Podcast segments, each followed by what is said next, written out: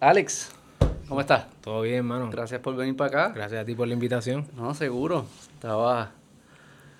Quería hablar un par de cositas contigo que está pasando y yo creo que por ahí nos íbamos a ir en un viaje de propiedad intelectual y el metaverso. Estaba pensando ahí mucho en el metaverso, qué va a pasar allá adentro.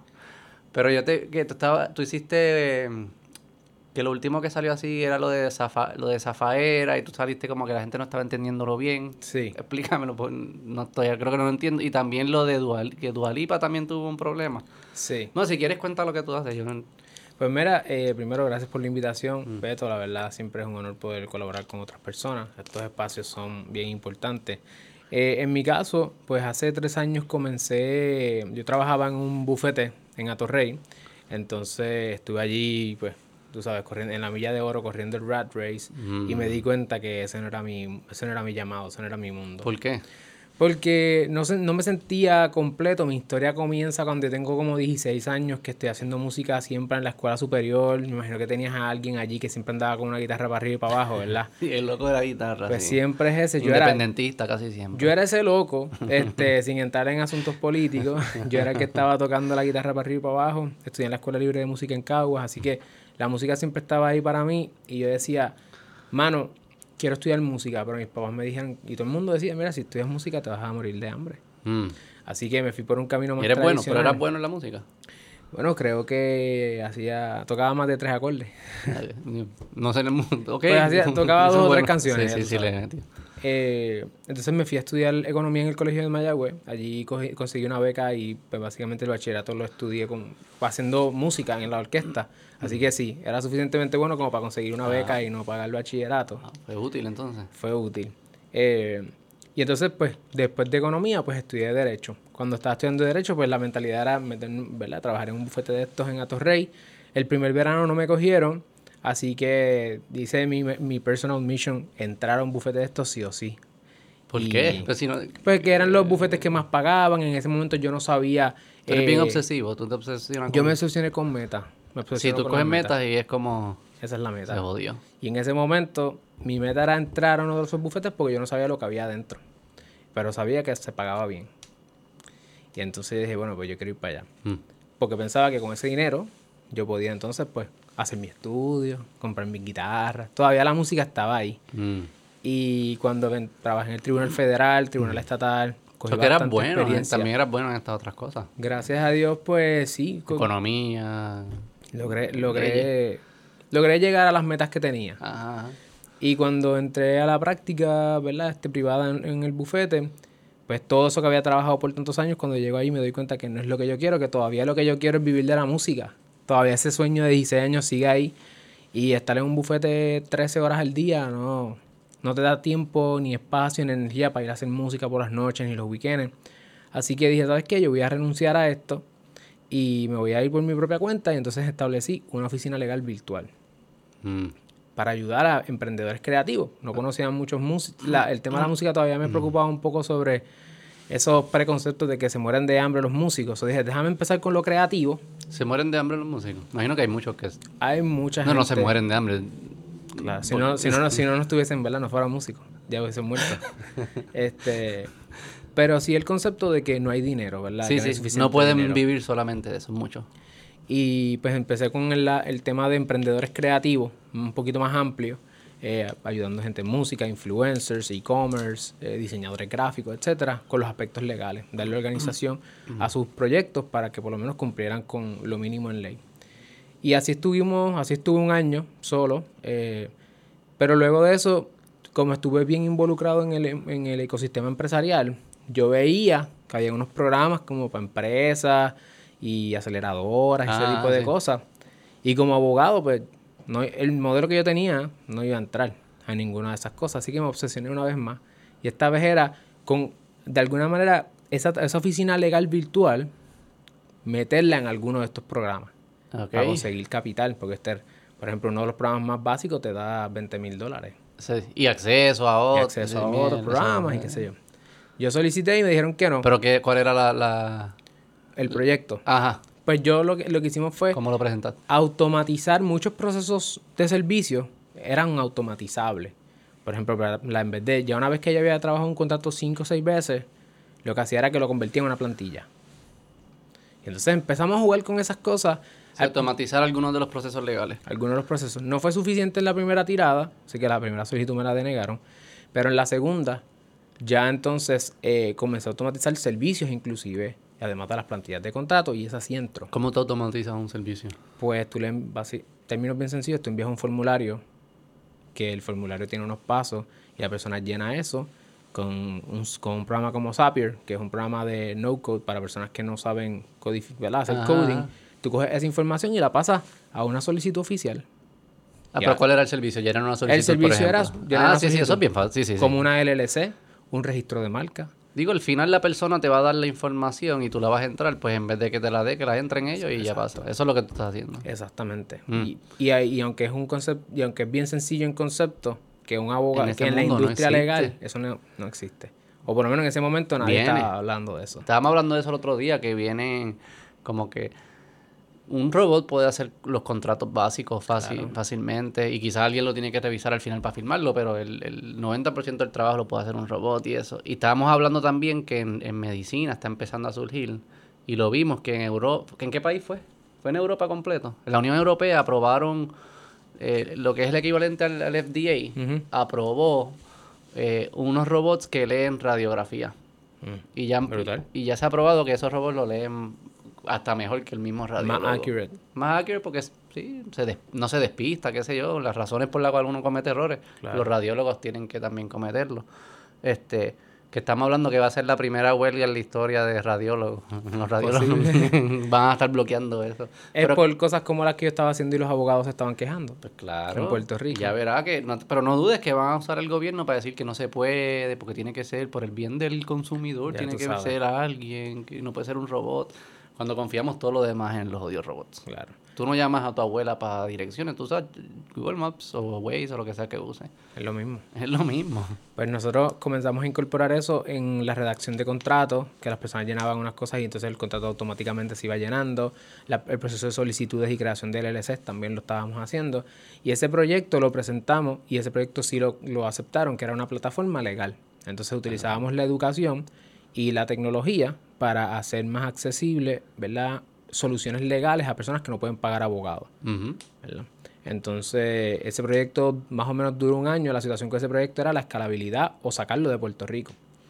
Y entonces, en ese proceso, teníamos distintos tipos de contratos, pero cada vez nosotros veíamos un interés particular de la gente de música. Mm. Los clientes con los que estaba trabajando cada vez más eran personas de música, sellos, artistas, eh, productores, inversionistas inclusive.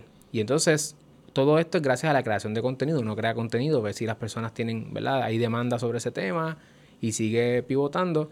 Eventualmente entonces en octubre del 2021 decidimos por ser plataforma utilizar todo el conocimiento legal que nosotros tenemos, pero en favor de los músicos y las personas que son artistas independientes, el sector de los independientes, que al igual que los emprendedores creativos, pues tienen los mismos problemas. Lo que pasa es que específicamente en el tema del negocio de la música. Así que dimos ese pivot y comenzamos a lanzar cursos de música. Eh, y dentro del tema de la música, positivo es escalabilidad fuera de Puerto Rico porque el mercado más grande es los Estados Unidos. Mm. Es el ochenta y pico por ciento básicamente del mercado mundial de la música se consume en los Estados Unidos.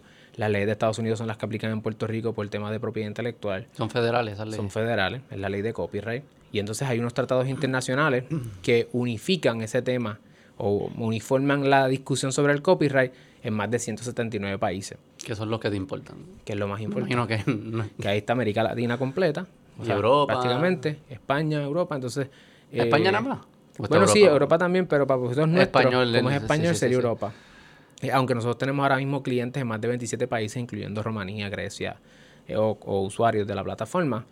Y el mercado, pues, ¿verdad? Puerto Rico particularmente, una de las cosas que me di cuenta en el estudio es que Puerto Rico es el tercer país, según Billboard, que mayor exportación de hits mundiales tiene. Y de hecho, en ese estudio tuvieron que sacar a Puerto Rico. Chécate esto, en ese estudio tuvieron que sacar a Puerto Rico del análisis de Estados Unidos, porque inflaba los números de Estados Unidos. Y nos pusieron aparte y después, primero está Estados Unidos, el Reino Unido y Puerto Rico en tercer lugar. 100 por 35, el lugar donde más talento por milla cuadrada hay. Uh, para gobernador va a correr. No, no, no. Este, vamos a entrar por qué, porque tú crees que pasa eso, pero esto me acuerda que el otro día hablamos que eh, yo no sabía, pero ahora en YouTube las estrellas más grandes son India. La India. De la India. Eh, vimos los 10, ¿verdad? Eran como 10. Y de los 10 había dos boricos. Estaba Bad Bunny y... Bueno, perdón, otro más. Este, creo que Sheeran, que sea un británico que son americanos y como 7 o 6 indios. ¿Verdad? Y yo no, no lo sabía. Me parece que le están dando duro en el mundo de YouTube. Pero que es curioso que hoy en día, sí, esa gente es súper famosa pero tú y yo ni sabemos quiénes eran. Son famosos en la India, probablemente que es un país con millones y millones de habitantes. Sí, sí, sí, Son famosos en la India. Es como ser famoso en la China. ser famoso en la China es territorial. Puerto Rico exporta su talento. Pero, no, no, yo estoy consciente de, eso. Este, pero lo que, lo que está, como que para mí es asombroso que haya, que hoy en día haya gente tan, que para algunas personas son bien famosos y para otras personas son en mi vida, yo lo he escuchado. Como que se da cada vez más. Yo me acuerdo que en los 90 a mí como que no pasaba tanto. Como que aunque tú no escucharas Michael Jackson, tú sabes quién es Michael Jackson. Hoy en día, no sé, Mr. Beast, no sé, ¿sabes? Sí, sé quién. Un montón de gente no sabe quién es Mr. Beast y es el youtuber y para la gente que está en YouTube saben quién, obviamente, Mr. Beast. Como que se da eso y antes no se daba. ¿Pero por qué tú crees que Puerto Rico es capaz de exportar tanta música? no, no. Primero, respecto a la pregunta de, los, de por qué hay gente que son bien famosos en ciertas áreas y otra gente no sabe quiénes son. Yo creo que en el pasado eh, los medios de distribución estaban bien controlados por bien pocas manos. Así que quien era famoso y quien no era famoso, quien tenía acceso a la audiencia, lo controlaban unos grandes intereses. Con el Internet eso se ha democratizado. Y ahora cualquier zángano, por decir algo, yo mismo ayer subí un video, el de Dualipa, y cogió 23 mil... O sea, Literalmente anoche a las 10 de la noche subí ese video y esta mañana me levanté y tiene 23 mil views en TikTok. Sí. Ese mismo video. Eso no, pasaba, no podía pasar antes. Eso no podía pasar antes. Todos los otros videos tienen 500 mil views, 23 mil. ¿Por qué? Porque ahora el acceso, ahora quien determina que se ve son los fans, son los nichos de mercado. Esa sería esa, a esa pregunta. Sí, y, que, es bien interesante porque eh, por algunas cosas son buenas, pero cuando empiezas a hablar de temas políticos o de eso, como estamos parece que vivimos en realidades tan distintas. Eso es cierto. Como que se nos hace bien difícil ponernos en la misma página, ¿sabes? Tú es increíble que tú y yo podemos entrar a YouTube, estar uno al lado del otro y estamos viviendo en mundos completamente distintos. Eso antes tú te sentabas en el couch, ponías el 4 y todo el mundo tenía que ver el mismo programa. Quizás, los, quizás veían cositas distintas, pero era 90% era lo mismo. Hoy en día es al revés, el 10% es lo mismo y, estamos, y entonces nos hace bien difícil porque yo no te entiendo, pues es que no tengo ni idea de cuál es tu realidad y, para mí lo que parece obvio, tú nunca lo has escuchado, es como que de qué tú me hablas. Me ha pasado en el podcast, especialmente cuando hablamos de temas de COVID. Mm. Este, es un temita. Sí, un temita que tú sabes que se puso controversial, yo no sé por qué, y politizado, yo no entiendo por qué hay, ¿sabes? ¿Qué tiene que ver? que si, que si yo creo o, si me interesaría saber si el origen es un laboratorio, de repente yo soy fascista. Como que no entiendo, estas lógicas yo no las entiendo. Es bien loco. Pero me pasaba mucho que cuando tenía los podcasts de COVID, que muchos de mis sources son podcasts, eh, YouTube, pero ¿sabes? podcasts legis y eso, no es ahí los conspiracy theories, pero es, yo no veo televisión CNN ni nada de eso. Entonces, cuando estaba hablando con personas, yo le decía cosas que yo sé que eran importantes y en, mi mundo eran como que, mira, salió este estudio súper importante, la inmunidad natural de Israel, qué sé yo qué. Y yo se le decía a un doctor que consume, no consume esos medios y consume medios no tradicionales y dice, yo nunca he escuchado de ese estudio. Y era un estudio de millones de personas que demostró que la inmunidad natural era igual de buena que la vacuna lo que fuese. Y es como, como yo tengo esta conversación de COVID, donde venimos de puntos tan distintos sin que dure 15 horas. Tengo que, ah, pues explicarte que este estudio yo lo vi en un canal de YouTube. Y, ah, YouTube, eso no es confiable. Mira, este era un doctor que se graduó de. Ah, enséñame. Entonces, está cinco horas explicando sin entrar en el debate. Entonces se complica la conversación bien brutal. Yo creo que eso pasa en todos, en los distintos nichos o distintos temas, eh, donde hay una lucha. O sea, como ahora hay una democratización del acceso a la, a los medios y a las plataformas donde cualquiera se puede parar y poner una cámara y hacer un video, creo que entonces eso crea ese tipo de, de, lucha porque lo mismo que pasó con Trump, ¿verdad? Que entonces él tenía uno, unos target markets bien particulares, unas segmentaciones y tenemos personas en una misma mesa que tú vives una realidad y yo otra. Y yo creo que la, la peor, lo peor sería que, que entonces como tú piensas que tu source es mejor que la mía porque la mía es digital y la tuya es tradicional. Sí, sí, no, ninguna, yo no, no, no, no, no, hay valor en, en, el... Pero si la conversación es que la persona que tú traes al otro lado te dice, no, pero es que yo lo vi en televisión. Ajá, Eso es más eso tiene más, credibilidad o más peso. Igual también nosotros nos tiramos la huele bichería de como que, ay, lo viste en televisión, qué clase de loser. También como también, goes both ways, sí, goes both ways. Pero sí, darle mérito, así, dónde lo viste, o, o también hay gente, quitarle en términos en temas científicos es un poco más complejo, pero quitarle méritos a opiniones solo por quien lo dijo. También. Como que a veces, no sé si has visto que creo que en internet lo hacen también, cogen algo que dijo Trump, ponle. Y dicen que lo, y abajo en vez de poner Trump, dicen que lo dijo Obama. Y lo tiran y todo el mundo, ah, fue. Y después le dicen, fue Trump. Y es, no, espérate, ahora que lo pienso bien, ¿verdad? Eso está al gar. Porque 2 más 2 igual a 4, aunque lo diga un loco. Somos por eso, mi papá. y es útil. O sea, si es cierto, 2 más 2 igual a 4 lo diga Trump, lo diga Obama, lo diga... O sea, que tú, tú crees que existe una verdad objetiva. Yo creo... radical. Yo creo que sí. lo que eras aquí. Yo creo que en ciertas áreas de la vida... Obviamente. Hay, tiene que haberlo. Si tú te vas a montar un avión, tú quieres que lo haya hecho un ingeniero que sepa que 2 más 2 es 4. No alguien que diga, yo me creo ingeniero hoy. me identifico como ingeniero hoy. Y, y tú te vas a montar en el avión y sí, así que sí, yo creo, yo creo que existe la, la verdad objetiva, aunque sea en determinadas áreas. No estoy diciendo que toda la existencia es completamente objetiva. Hay de las dos. Pero, porque el arte puede que no sea objetivo. Pero yo no me quiero trepar en un avión, como tú mencionas, y que alguien se crea ingeniero, vio un video en YouTube y lo monta. Nadie lo haría, ¿sabes? Digo, yo no me montaría, ¿no? Pero siempre están los early adopters. así se aprende. Así, veo lo, Tú puedes decir que los Wright Brothers y los que se inventaron los aviones eran de esa forma. Ellos, bueno, me a montar y gracias a ellos, pues... Y el riesgo era más bajito. Son dos personas o una persona. Y era más bajito, sí, sí. Este, sí, pero... pero un transatlántico no, no, no, de Nueva York a Japón. Los primeros. ¿Quiénes son los primeros que envían? Debería. La verdad es que yo no sé, pero... Pero sí, a esa pregunta bien compleja y bien existencial, creo que sí, existe. Este, volviendo a Puerto Rico, ¿por qué es que tú crees que, se produce tanto talento? Y es musical, porque vamos a ser honestos, porque la gente dice arte, en comedia, en, en, en películas. Estuve en una conversación hace un tiempo donde la crítica era que el cine no avanza a encontrar como que ese, ese nicho. Hay par de peli hay par de gente que le Animaniel, no sé si lo conoce, él tiene una película que se llama Antes que cante el gallo. Sí, no la he visto. Te la recomiendo. De las mejores películas que yo he visto en mi vida. y la hicieron en Puerto Rico, creo que lo filmaban en, en Orocovi o en algún pueblo de la montaña. Y una historia, o sea, está... Yo no, como... Es de esas películas que no necesariamente te acuerdas los... Yo no me acuerdo los nombres de los personajes. Yo me acuerdo cómo yo me sentía cuando la estaba viendo. Y era como una tensión todo el tiempo. Y de estas películas que, que usan mucho el silencio y el fucking... El pajarito cantando atrás. Y es como de cabrón, digan algo, como que así. Y te sientes bien tenso. Bien buena. Pero sí es cierto que no, no hay tantas. Yo en un momento sentía que era como... Todas las historias que se hacían de aquí eran bien Puerto Rico-centric como o de política o de la danza y qué sé yo qué, y no eran historias de humanos que, que cualquiera en el mundo se, que entiende español se pudiese identificar.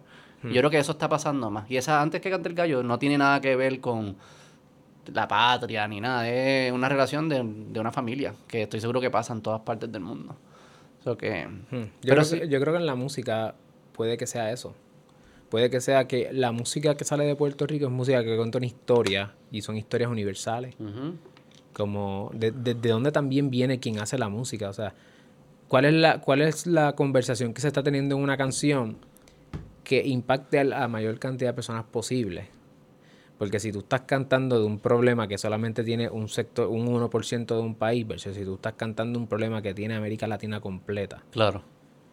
Yo creo que tú conectas. Además de el sazón del ritmo. O sea, Puerto Rico, la música que se hace, la música urbana, que es lo que se está exportando como tal, la opinión, ¿verdad? De gustos puede ser la que sea de cualquier persona, pero objetivamente son los mejores números, son los números más brutales. Y si no fuera por eso, no tendríamos a Bad Bunny donde está. Algo con algo de esa música conecta con audiencias masivamente. Y audiencias que no saben ni español. Sí, los coreanos y Japón. Yo veo a veces los videos de, de reacción de la gente ¿Qué fue? El, ¿Cómo es la de Yonaguni? Ah, sí. En, que eso es japonés, ¿no? Creo que sí. Y eran unos japoneses. Él hace esa unos, unos japoneses haciendo la reacción y, y se ríen. Y entonces también cuando enseñan como que perreo y tetas, es como... porque la cultura ahí es bien como bien puritana y conservadora, Pero sí, está llegando a personas que no... Que eso es lo mismo como si tú y yo estuviésemos escuchando el indio ese, que, que la india que algunas conectan como Gangnam Style y eso por ritmo, pero no es más, no es 10 no son famosos aquí, es una vez y ya, una canción. Sí. Pero nuestro ritmo sí como que conecta con gente que no lo entiende. Puede ser que nosotros somos una que nuestra historia y la manera en que nosotros operamos en Puerto Rico es que nosotros nos conectamos con tantas culturas, ya sea a través de los medios, a través de nuestra ascendencia, ¿verdad? La historia de Puerto Rico, cómo funciona, los puertorriqueños que viajan el mundo y regresan a Puerto Rico con nuevas ideas no sé, Puerto Rico yo lo veo como un melting pot. Lo mismo pasó con la salsa. O sea... Puede ser también que es un melting, pero es un es el tipo de melting pot que sea. Porque, por ejemplo, yo pudiese argumentar que Singapur probablemente es un melting pot grande. Este, o sea, de otros países. Hay otros melting pots que no conectan igual. Yo creo que es, es el hecho que parte, gran parte de nuestras influencias en ese pote que tú dices happens to be la economía más grande del mundo y los trendsetters o lo que sea culturalmente, mundialmente, que es los Estados Unidos.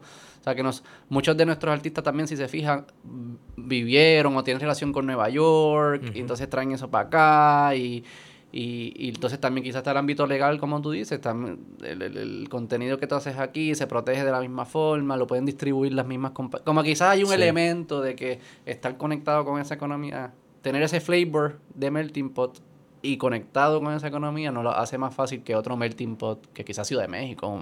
debe ser un hub bastante musical. Oye, eso que tú dijiste tiene todo el sentido del mundo porque estuve leyendo un white paper de una, creo que era Media Research, eh, una de estas firmas que hacen estudios de la industria de la música como tal. Y una de las cosas que estaban mencionando de los beneficios de América Latina, cuando se habla de América Latina, ¿verdad? De México a la punta de, de Chile, es ese mercado aunque es un mercado, si lo tomamos como un solo mercado, es gigante, pero hay muchas fracciones legales, mm, eh, particularmente el tema de derechos de autor. Y ahora mismo parte de los esfuerzos que se están dando en América Latina es unificar entre que los países de América Latina se unan en ciertas conversaciones que permitan poner a América Latina en otro nivel, porque ahora mismo es el, es el mercado de mayor crecimiento. Si lo tomamos completo en música, es de mayor crecimiento y están apenas adoptando tecnología, ¿verdad? El streaming no llegó hace mucho tiempo a América Latina, el acceso al Internet es un reto, el acceso a, capita a tarjetas de crédito, financiamiento. Esas son cosas que tú mencionas y me, me suenan, me dan cantazo en la cabeza porque digo, es verdad, o sea, de Puerto Rico es cuestión de brincar el charco y empezar a hacer tours en los países, en Miami, Nueva York. Sí, eso, es el bueno en la música, ¿verdad? Como que hay, una infraestructura que takes care of the rest. Exactamente. Que en América Latina quizás tienes que ser el, que escribe la canción, el que pelea con el político para que pase la ley de propiedad intelectual. Y, es como que hay un gastas mucha energía en otras cosas que no son que no son la música, que aquí no, no, pasa tanto. Este, que es como la, la Unión Europea que en parte eso es lo que hacen cuando hay estos países, si nos unimos, facilitamos el framework. Que yo he escuchado así que en, en Sudamérica lo han pensado también como crear una unión suramericana. Tú tienes sus su, pros y cons como todo. Sus pros y cons, pero en framework. Y en estos países la propiedad privada y la propiedad... Porque la propiedad intelectual es como... Es una paja, una paja mental de la propiedad privada. O sea, como que tú tienes que primero tener mucha tradición en propiedad privada para luego hacer el leap y decir, y dentro de ese framework de propiedad privada existe esta propiedad que es la idea. y estos países, no sé si todos tienen esa tradición de, propiedad privada, juegan mucho con eso en los temas políticos. En mis conversaciones con abogados de otros países, voy a utilizar Colombia, por ejemplo, que es el otro país bien importante en exportación de música a nivel mundial. Eh, J Balvin, Maluma, eh, Shakira, Hay un Sí, sí. Colombia. Así que Colombia, estamos claros con, por si acaso alguien cuestiona por qué dije eso, pues hay unos ejemplos. Porque la gente concretos. empieza a joder, ah, Colombia es una mierda. No sé, qué". pero eh, vivimos en una economía o en una era donde todo lo que uno dice tiene que tener una... Sí, la evidencia, el, el receipt, enseña los recibos. Exactamente, Tiene que haber una nota al calce con la fuente. Eh, entonces, en, en el caso de Colombia, cuando he hablado con algunos abogados allá, he visto que existe la parte del el derecho moral, eh, me explico ahora, Sí, sí, y el derecho, el de la explotación comercial. Si nosotros vamos a, uf, vamos- viajamos en el tiempo a los Assassin's Creed, a los que jugaron PlayStation, nosotros vamos a, a la Italia renacentista. Los primeros, la primera ley de derechos de autor era, entiendo que se llamaba la ley de Anne. Y ella lo que hacía era que durante el Renacimiento se quería promover el desarrollo de las artes. Y se quería dar ciertas protecciones a los artistas, Leonardo, aquel el otro, para que tuviesen el incentivo de hacer el trabajo, ¿verdad? Ya sea comisión o lo que sea, pero que estuviese la parte de la explotación comercial, Mm. que se pueda vender, lo que fuera, distribuir, hacer copia. Y está la parte del derecho moral, que es la relación que existe entre el autor y su obra. Ah, ok, ok, ok. So, hay, una, hay una diferencia entre yo creo algo para explotación comercial y tráfico y hay una cuestión que yo soy el creador y yo hice esa obra a mi imagen y semejanza. Va- Está la parte propietaria de explotación y está la parte de mi relación con mi hija. Pero mi- son distintas personas que lo tienen. No, se supone que como regla general, como regla general, la persona que crea tiene los dos. Exacto, sí, sí. Tiene las dos caras. Pero puedes vender una de las dos. Son, son Pero distintas. son cosas que tú puedes hacer negocios con ellas. En América Latina, en Estados Unidos, lo duro es el copyright, que es la explotación comercial. A mí no me importa, yo quiero explotarla, distribuirla, hacer copias. En, en Europa y en América Latina la tradición es más del derecho moral. En Estados Unidos tú puedes renunciar a tus derechos morales. De hecho, las leyes de derechos morales ¿Qué allá- carajo es el derecho moral? El derecho moral incluye cuatro derechos el no- específicos. nombre me molesta un poco el derecho moral. Sí. Como una... Es, sí, Vomítate encima, cabrón. es una cosita un poquito así, digamos, esotérica, pero realmente lo que quiere decir es que el autor de una obra tiene cuatro derechos específicos. Son el derecho de atribución, atribuir que yo soy el creador de esa obra. O sea, si alguien dice que hizo esa obra y no es él, eso, es- eso es falso. Soy yo.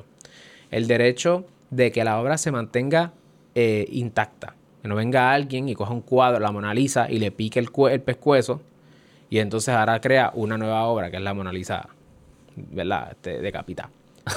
Pues, es- ese tipo de cosas, por ejemplo, piensa en... O sea, se pudiese con sátira. Y eso entra por copyright, y eso entra por allá. Es que tiene que ver entonces con la tensión entre la propiedad privada y la libertad de expresión. Pero desde el punto de vista de... Y ya, anyway, la Mona Lisa ya no tiene ningún derecho, es dominio público. Ah. Porque ya... Se acaba el tiempo. Eso tiene un tiempo.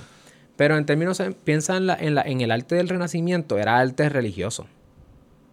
Así que había que preservar, ¿verdad? La manera en que estaba hecha la obra y que lo que estuviese ahí no fuera...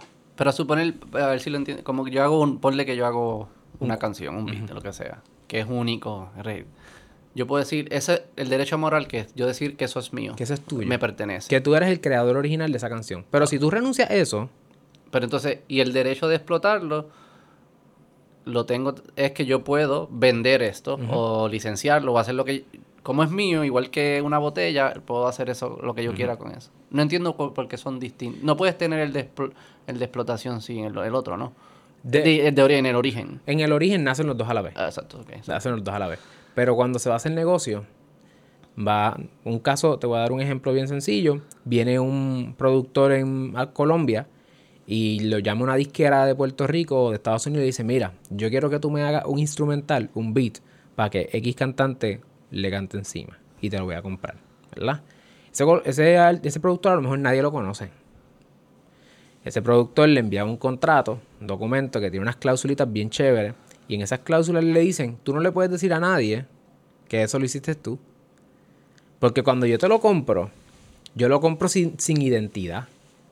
Ah, Eso es como si yo comprara una botella. A mí no me importa quién es el source. Yo no quiero tener ninguna firma ni nada. Yo quiero todo el crédito de lo brutal que quedó. Esto es mío. Y yo con esto puedo hacer lo que me dé la gana. ¿Ves? Así que cuando lo que la- pero la... la cláusula no, no permite que hagas eso. cláusula dice que, te- que van a hacer eso. O sea, que yo te, yo te lo... Tú me lo vendes, Pero yo me quedo con... eh, con- en esos tipos de contratos, tú me lo vendes con todos los derechos. O sea, tanto la parte moral de atribución, de que yo fui el creador original, con la parte de No explotación es mío. comercial. Es- Y es para el si- mundo es como si tú lo hubieses hecho. Exactamente. Eso pasa todos los días en la música urbana. Cuando, cuando dicen que X cantantes escucharon la tirada de Residente. Ajá. Residente dice, ¿cómo tú te puedes llamar un rapero si a ti te escriben todas tus canciones? O el Ajá. líder de líderes. Sí, sí, sí, sí. Pero nadie sabe quién escribe esas canciones, nada más que los abogados que estamos en el paper trail. Pero sabemos que, sí, algunos sa- sa- sabemos que alguien lo escribe otro. Que alguien lo escribe otro, que Pero no un sabemos ghostwriter. Los Exacto. ghostwriter. Un ghostwriter, es lo mismo. Pues el ghostwriter es renunciar a tus derechos morales. ¿Y por qué ellos lo hacen? ¿Porque no son tan buenos raperos cantando? ¿O le sacan más así? Una, la razón comercial puede ser, mira, tú nadie sabe quién tú eres, tú, tú tienes buen talento, pero yo soy el intérprete, yo soy la cara, yo soy la marca que vende. Así que a ti lo que te conviene es que yo te pague y tenerte ahí, porque yo voy a sacar música siempre, así a mí me va bien y tu beat me hace a mí, ¿verdad? Me, Sí, me sí, posiciona, sí. yo siempre te voy y a tener quizás no todo el mundo quiere ser famoso tampoco. Y Como no todo el que, mundo quiere ser eh, famoso. Un, un trabajo, o sea, imagino que se ganan bien y si lo haces bien te ganan bien. le y, pagan unos beats, le pagan, ¿verdad? y vives la película behind the scene, pero no, no, no te joden en Instagram. Con fíjate. tus panas, tú eres el beatmaker de Balvin o de aquel o del otro, A fuego, pero nadie lo sabe. pero nadie lo sabe. Y no puedes Esos son los verdaderos héroes. y no puedes poner en ningún, o sea, de manera pública en muchas ocasiones incluye el contrato que tú no puedes hacer ninguna expresión pública de que tú eres el original de esa canción, etcétera, Mm. para mantener intacto el derecho moral que te compraron. Sí, sí, tú. En América Latina, según, según me han explicado, eso no se puede hacer así tal cual. En Puerto Rico y en Estados Unidos particularmente tú puedes renunciar a los derechos morales como lo el escenario que acabamos de hablar, discúlpame. Pero en América Latina no se puede tal cual, porque el derecho moral en América Latina es, es más sagrado, como que la, la manera en que el derecho lo ve tiene una relación más sagrada. Y entonces los abogados allá, en algunos de estos países como el de Colombia que mencioné, pues utilizan los contratos y ponen un lenguaje que, aunque la persona no está renunciando tal cual, ¿verdad? todavía existe, pero no lo puede ejercer. Nada, esto, yo sé que los un- es un abogados... loophole, es un workaround ahí. Yo sé que los abogados Pero, hacen pues, esto, pero se lo menciono porque Pero culturalmente parece que hay una distinción ahí. hay una distinción. grande, ¿no? Porque me imagino que esas leyes surgen de una cul- no es de la cultura y la gente le gusta, whatever. Sí. Que es más esta paja, esta, sí, el americano es más, todo es, si es propiedad, alguien, el, el que es dueño lo hace con ellos lo que quiera. Exactamente. Si la quieres renunciar a tu propiedad, o sea, yo puedo regalar mi casa si yo quiero, ¿por qué no puedo regalar una canción? Esa es la lógica americana y yo la, la mía también, porque la- probablemente me crié ahí y le- se la entiendo. La europea es más como, es más como si es un bebé. Eh, Exactamente. no, no puedes, no es, te quedaste con la canción, no te gustará, es tuya, no puedes renunciar a tu canción. Uno de los Ah, derechos no. morales en Puerto Rico es el ¿Y derecho no a remover borrar? la canción. Sí, la puedes remover. Uno de los derechos morales es, ok, la voy a sacar de circulación. Y la voy a destruir y no y no ¿Y en Europa a- pueden? Por lo menos en Puerto Rico, la ley de derechos morales de autor habla sobre ese Pero derecho. estuviese curioso no puedes salir, no se la puedes dar a nadie, no se la puedes vender a nadie y no la puedes borrar. Y es una Imagínate canción ahí que tú. tú odias ahí, pa, pa, pa, pa, pa. Pues hay uno de, de renuncia también que tú puedes decir, ya esa canción no me, no me representa. Porque ahora yo soy estadista y antes yo era independentista. Aquí. En Puerto Rico. Pero ¿qué, qué significa eso? Como que renuncio. Como si tú desheredaras un hijo. Pero que tiene que ver si yo la, la puedo escuchar igual y va a ser tu voz. Pero eso, eso ha pasado por que sale abajo como que... Ha pasado, por ejemplo, ponte un pintor que hace una obra Sí, sí. eh, religiosa y ahora es ateo. Pues no quiere que le vuelvan a atribuir esa obra a él. Yo entiendo la lógica. Lo que no entiendo es cómo ellos piensan que la audiencia va a ser, ah, ok, sí. ¿Cómo vas a ver? ¿Entiendes? No en Spotify no te va a decir eh, ex independentista. ya no es mía porque ahora soy estadista. Pero la estás escuchando y eres tú cantando, cabrón. Esa es la ley. Hay veces, o sea, las leyes no son, no todas las leyes están Mm. tip top shape. Esto de propiedad intelectual es bastante paja mental. Explicárselo a un cavernícola tomaría un tiempo cabrón, ¿sabes? Porque es... It's out there, ¿sabes? Es- Porque la propiedad privada física, yo creo que es bastante clara. Pero una idea, ¿cómo que una idea es tuya? Es bien loco eso. Hago esa aclaración, por si acaso tenemos abogados escuchando. Eh, el derecho de propiedad intelectual protege distintos tipos de propiedades, son cinco. Pero las ideas no están protegidas. Ok. Lo que está prote- en tenemos cuando hablamos de arte como el- este podcast, esto es arte. ¿Esto es arte? Esto es arte. Esto es mío. Es de- bueno, en este caso, como no hay un contrato por escrito, es de todos por igual. Lo puede ser. Ah, ok, ya. Es tuyo también, si quieres. Así que Este episodio. este episodio, exacto. Pero como a menos que haya La un madre, estos cabrones. a menos que haya un contrato por escrito. Está bien. Ahora, Lo subimos en tu de esto también, que se joda. la Yo cuestión te lo paso. Tú lo clipeas. Ya lo Te voy a dar trabajo Hacemos ahora. un hacemos el merch. Bueno, la cuestión es que la propiedad intelectual, para hacer esa aclaración, la parte creativa y artística la protegen los copyrights, que es la que llevamos hablando ahora con derechos de autor. La, los- la tecnología, por ejemplo, cómo funciona este micrófono, si tiene una tecnología particular o la computadora, etcétera, eso lo protegen las patentes. Cuando hablamos de las marcas comerciales, ¿verdad? Cuando uno utiliza un símbolo o un nombre para vender algo en el comercio, eso lo protegen las marcas. La imagen de los individuos en el uso de el comercio también, como que promocionar un producto con la cara de alguien, el nombre o algo así, está protegido por el derecho a la imagen propia. Y los secretos, por ejemplo, una lista de clientes que sea privada, de suplidores, distribuidores, precios, etcétera, ese tipo de información, la receta de Kentucky, la fórmula de Coca-Cola, esos son derechos de trade secrets o secretos comerciales. Pero eso hay una ley que los protege. ¿o? Todas esas son cinco leyes. Ah, yo pensaba que lo de los secretos. Ellos lo mantenían en secreto porque nada los protegía. La ley dice que si ellos lo mantienen en secreto y cumplen con un estándar razonable de seguridad y alguien se apropia de eso yendo en contra de, por ejemplo, si tú tienes un acuerdo de confidencialidad con Coca-Cola y ellos y tú la, la tiras para adelante, pues no solamente es que tú estás incumpliendo un contrato, sino es el efecto que tiene en cuanto a los remedios legales que hay. Como que injunction, ese tipo de cosas. Le dan más poder, le dan más garras para poder ir en contra de Y los... si fue negligencia de alguien en Coca-Cola, yo estaba caminando por ahí y lo vi. Pues Coca-Cola no tendría una acción contra ti, un tercero, que se entera, sino contra la persona que fue negligente. Como regla general. Y yo puedo seguir haciendo Coca-Cola. Y tú haces lo que quieras. Beto Cola. Es posible que te linchen. Sí, te matan. Sí, sí, sí, sí, sí. Pero te mueres como un héroe. Exacto. Pero esas son Este, las cinco propiedades, ninguna protege las ideas como tal. En el caso de copyright, ¿Y que es lo más parecido, una idea? pues una idea es como que la idea de un hombre que tira telaraña. Ah, El imaginario va a Spider-Man, pero yo puedo hacer un hombre que tire telaraña con otras características, que no sea exactamente Spider-Man. Pero es curioso Peter que dice Parker, eso etcétera. porque yo sé que o sea, si yo de una canción, alguien no puede usar esa canción sin mi consentimiento. Pero también he visto, creo que el de Dualipa y eso era más como. No quiero usar la palabra influencia, pero es como una línea finita entre lo que es influencia y lo que es copiar un, un Sí. concepto. Y, y ahí no es tan claro. Porque eso parece ide- como que una idea. Va a tener que ver con la tradición y el material que haya afuera disponible en determinados géneros. Explícate el de Dualipa, porque no sé. Y lo, lo podemos taguear también. El caso de Dualipa, ok, voy a usar el de Zafaera en contraste con el de Dualipa. O sea, voy a usar a. Bad Bunny. Sí, dale. El caso de Bad Bunny es un caso bastante común en el- la música urbana, donde tú escuchaste una canción y hay un piano que te gusta, tin, tin, tin, tin, tin, tin, tin, tin, ¿verdad? Y dices, acho, me encanta cómo suena eso. Tú buscas la canción, extraes ese audio tal cual Ajá. y lo pones en tu canción. Ok, esa es más obvia que... Eso es, literalmente le cogiste un pedazo a otra persona, lo pusiste. No hay un límite mínimo, no hay un límite máximo, no hay, no hay gratis. O sea, si tú Digo, vas a depende coger, de lo que le cojas también, ¿no? en- si le no cogiste todo- la grabación, Ah, si cogiste la... si cogiste la grabación, Pero como, el, ah, como que eh, del, del video y cogiste la descargas. MP3, la descargaste y la cortaste. La o sea, cortaste. es literal. literal.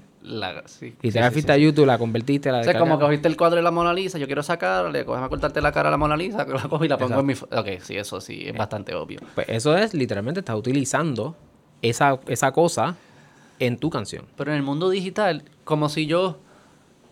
Si yo cojo y yo trato de replicar el sonido. ¿Qué pasa ahí? Son dos cosas distintas, exacto. Una cosa es utilizar el sonido tal cual, de cualquiera de las copias que hay. Y otra cosa es tú decir, ay, me gusta cómo suena tin, tin, tin, tin, tin, tin. Voy a ir yo al piano y lo voy a hacer. Tin, tin, tin, tin, tin, tin, tin. Eso es una recreación. En la música eso se llama interpolación. ¿Y es legal o es ilegal? Dependiendo de si esa, esa cosa que tú... Ahí viene la cuestión de si esa cosa que tú copiaste tal Es cual tu identidad, es la identidad, es único. es suficientemente original Exacto. y creativa como para gozar de protección. ¿Y cómo se define suficientemente original Ay, y creativo? mijo, imagínate tú. Bueno, pero Ahí... que aquí viene la gente a tirar bo- vamos, vamos, Tiramos, let's go, tiramos vamos, vamos, vamos, se, vamos. se define con qué abogado tiene más chavos y más tiempo para pelear en la corte. y tiene un musicólogo, un tipo que estudió un PhD en música y te va a hacer un análisis histórico de dónde sale el uso de frases o del estilo Charleston de, tal cosa que es. Y hay un paper ahí en una universidad en Berkeley que alguien estuvo un año estudiando el tin, tin, tin, tin, tin, que viene de la tradición africana, de yo no sé qué rayo. El tipo te va a tirar todo eso ahí. Y el cabrón Nicolás te mete con la piedra y dice, cabrón, ¿qué cara ustedes están haciendo? Para eso yo me fajé, para esta mierda, para que estén peleando por el tin, tin, tin, tin, tin, tin, tin. Y ahí va a venir, y ahí se da ese análisis. Ese análisis. Eso no, pero habla claro, en verdad es, un, es, tan, de- es tan abstracto y subjetivo como el, el juez que decide. Es lo de un juez, estos son casos de con un juez. Y el juez decide como que, Te voy a dar un ejemplo. Estoy buscando aquí mis notas porque esto es un. en verdad, la gente siempre me dice, como que, ah, tú no crees en las anarquías, tú no crees en las reglas, que sí que... Y tú escuchas las reglas que tenemos, mano, esto no es tan distinto a, a- a lo que yo propongo de anarquía. Esto es un, esto es un invento. Estos son inventos de personas. Todos son trabajos en progreso. Están ahí todo el tiempo Sí. tratando de mejorar, pero las leyes que hay, pues... Pero son tan inventas como las que yo me quiero inventar. Ves, ¿Entiendes? Claro. No es di- Pero es que se las inventó Eh, alguien como se tú, probablemente. Peor, yo creo que peor, tú no has visto el Capitolio en la legislatura. Esos son los que hacen las leyes. ¿Tú eres que ellos saben algo de música? Vamos a entrar. Oye, Pero que antes, está- pero antes. eso Tipo, no lo que sabe que lo de Facebook, Lo ¿te que acuerdas? estábamos hablando el otro día de que cuánto tiempo lleva Facebook ya fundado y todavía esta gente no, entiende entienden, cómo request. funciona y están tratando de legislar. Y imagínate cripto, que es lo Y que ya- estábamos hablando el otro día. O sea, ¿cuánta Bueno. gente, ¿cuánto tiempo esa gente se va a tardar en catch up? Pero tú lo has visto en las vistas, el federal, cuando hablan con los de Twitter y Facebook, qué sé yo, que el, que el, el senador le pregunta, oye, yo vi que estaba unos videos que, qué sé yo, decían cosas racistas. ¿Por qué tus empleados no sacan eso? Y es como que, cabrón, ¿tú crees que no son empleados sentados analizando millones de videos? De esos son robots y los robots cometen errores. Pero ellos todavía piensan que ellos no entienden la escala. Yo creo que ese es el problema. Que no entienden la tecnología, pero no entienden la escala de lo que estamos hablando aquí. ¿Sabes cuántos videos de YouTube? O sea, yo voy a subir, tú, subi- tú vas a subir, yo voy a subir, voy a subir. Se suben no sé cuántas millones de horas. No hay forma de que alguien esté evaluando. Es Spotify que tiene un montón de, de gatekeepers y se suben 66 mil canciones diarias. 66 mil canciones diarias. Según el último estudio de Music World Business, sí. Es así, 66 mil se puede evaluar. Ok, Eso no es tanto. dile eso a un político de esto. Ellos, ¿cuántos, ¿Cuántos documentos ellos leen al día? No, no, tendríamos que tener como, ses- como 600 mil personas escuchando canciones y después teniendo un debate de si es, buen- si es verdad. ¿no? Es que, ¿quién va a hacer eso? Imagínate es mejor deja lo que pase y que la gente decida si le gusta o no. Y ahí hay una ley que se llama el Digital Millennium Copyright Act que brea con esa parte. Mm. Pero volviendo a lo de Dualipa, antes de irnos de esa parte, porque es bien Sí, no, lo importante a- es que este- estaba en lo que buscaba, me el, gracias por, por el tiempito. En el caso de, de- para probar que, para explicar cómo es que se prueba que el tin, tin, tin, ese es una infracción o no. Para tú poder probar la infracción, Podemos poner en la tele también si quieres. Ah, está bien.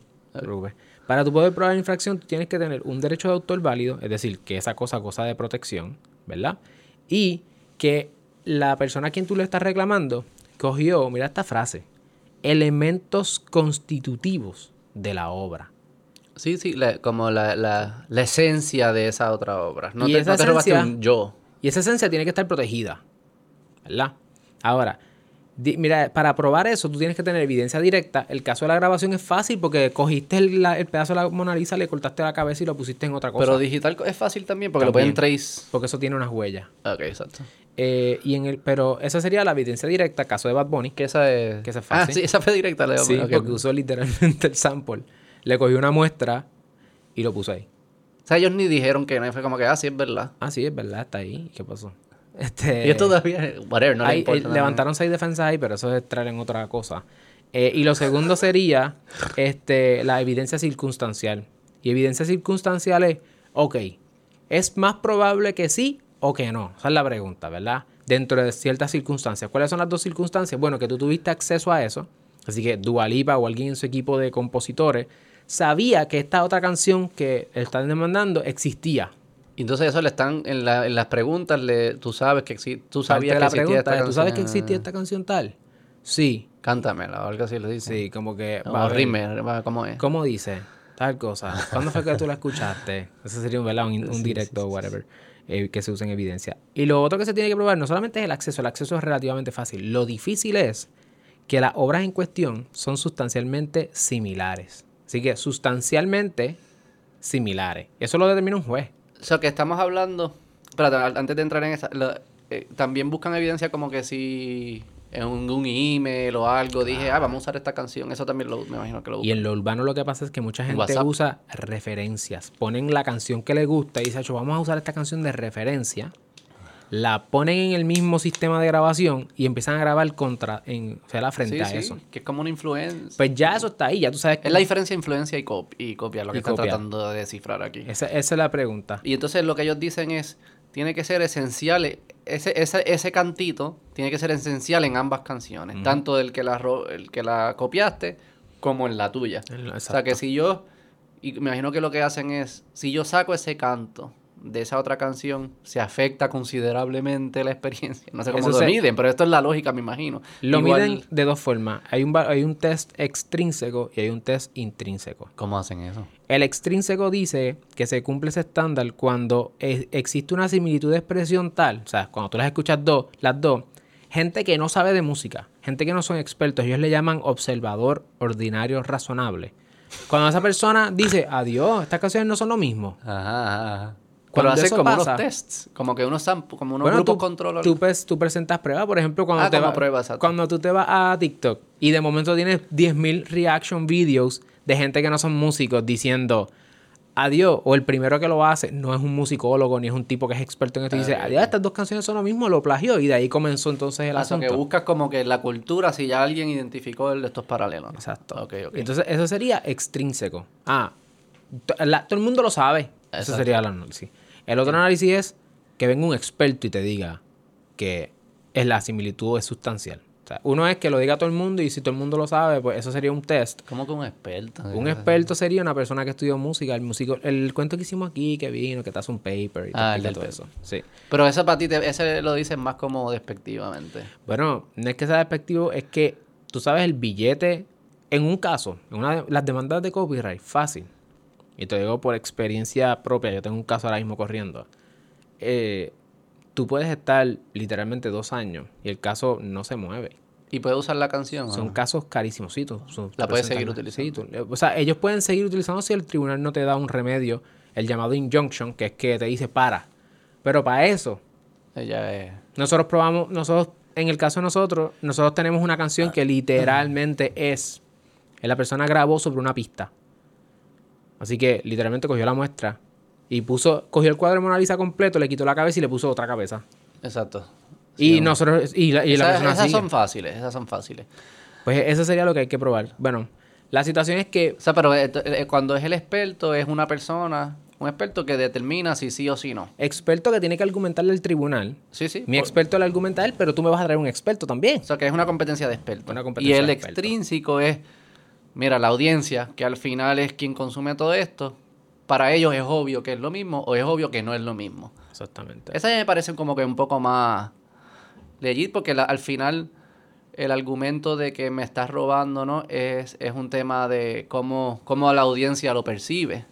Entonces, si la audiencia misma te está diciendo, no, para mí son cosas bien distintas, como que para mí no son iguales, pues entonces no tiene ninguna, ningún impacto Claro. lo, que tú estás alegando. En este caso, yo creo que se van a tener que ir por el intrínseco, porque yo puse el mismo video en TikTok y en Instagram, y en Instagram todo el mundo dice, ella, ella plagió, y en TikTok todo el mundo dice, ella no plagió. Espérate, ¿en cuál, en cuál dijeron ella plagio? En Instagram, Y en TikTok. que no. Pero es que los chamaquitos no le eh, hay una diferencia demográfica y los chamaquitos... Pues, ¿quién es el le- observador ordinario razonable? Ahí viene... El que ahí- paga. Ahí es que viene la cuestión de cuando, vamos, vamos, de esto cuando el bueno, abogado se queda bueno. ahí peleando con el otro y todo el caso, dos años, es quien es el, ordina- el observador ordinario razonable. Imagínate tú. Pues podemos definir el ordinario razonable debe ser la el- las personas que representan en la audiencia promedio.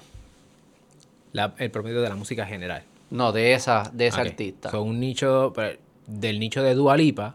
Del nicho de Guadalupe y comparado con el nicho de la, de la otra persona. Pero entonces ahí creas como bandos, porque son tribales. Ah, no, yo soy del Dualipa, no lo hizo. Ah, yo soy No, del otro. Miguel Bosé fue el original de Don Diablo. Sí, sí, no. Levitating es el éxito que ninguna de esas canciones fue. Sí, todo co- sí. Se, se convierte en eso. La el, un- yo creo que va a pasar que Dualipa va a ganar. Esta es mi, mi, mi opinión ¿Cuál personal. es la canción esta? La- Levitating, la canción más grande de ella. Canta- Yo sé bien poco de, de música. Pues la canción está... No, pero cántame un poquito. No, te la Pero pongo. no, no dime el ritmo para... Te la pongo porque... ¿Cómo dice? ¿Tú no sabes cuál es? Tú sabes cuál es, ¿verdad? Sí, pero- Cántasela. Cántala. No sé cómo dice la letra ni no sé cuál es la canción. Pero hazme- la- mm, la- no, te la no pongo, sé. te la pongo aquí. Sí, esto está aquí. La cuestión es que yo creo que va a ganar ella y te voy a explicar ahora por qué. Mira, esta es la canción. La canción tiene dos fragmentos que, que están en... Pégalo al micrófono Sí, ahí, parece. dos fragmentos que están en pelea. O sea, ella tiene dos demandas ahora mismo por la misma canción. De distintos... De distintas personas. Unas personas están argumentando por este pedazo. Este de ahora. ¿Sabes qué? Pero estoy vallas porque yo escuché tu video. Pero ahora que lo escuché, sí me llevo a la, a la canción Te que está alegando. Ok, pues esa una y la y el otro pedazo, Eso es una de demanda. Y este es el otro pedazo, es este.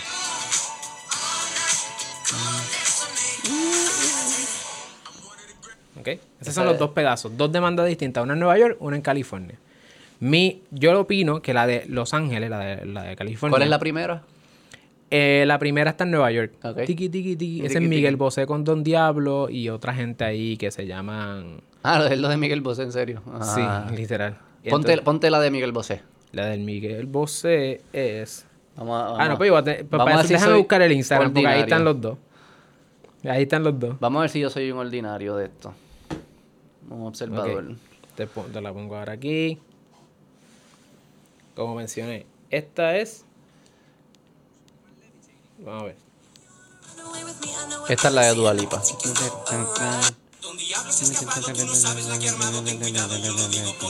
Y esta. Y esa también. Los dos demandaron por este pedazo. ¿Cuál fue primero entre ellos dos? Los dos a la vez. No, pero en la historia. Creo que la, la segunda. O sea que Miguel Bosé se copió de la otra. Y esta es la segunda parte, ¿eh? ¿Tú te imaginas como que pase eso? como Porque si, si los dos ganan el caso.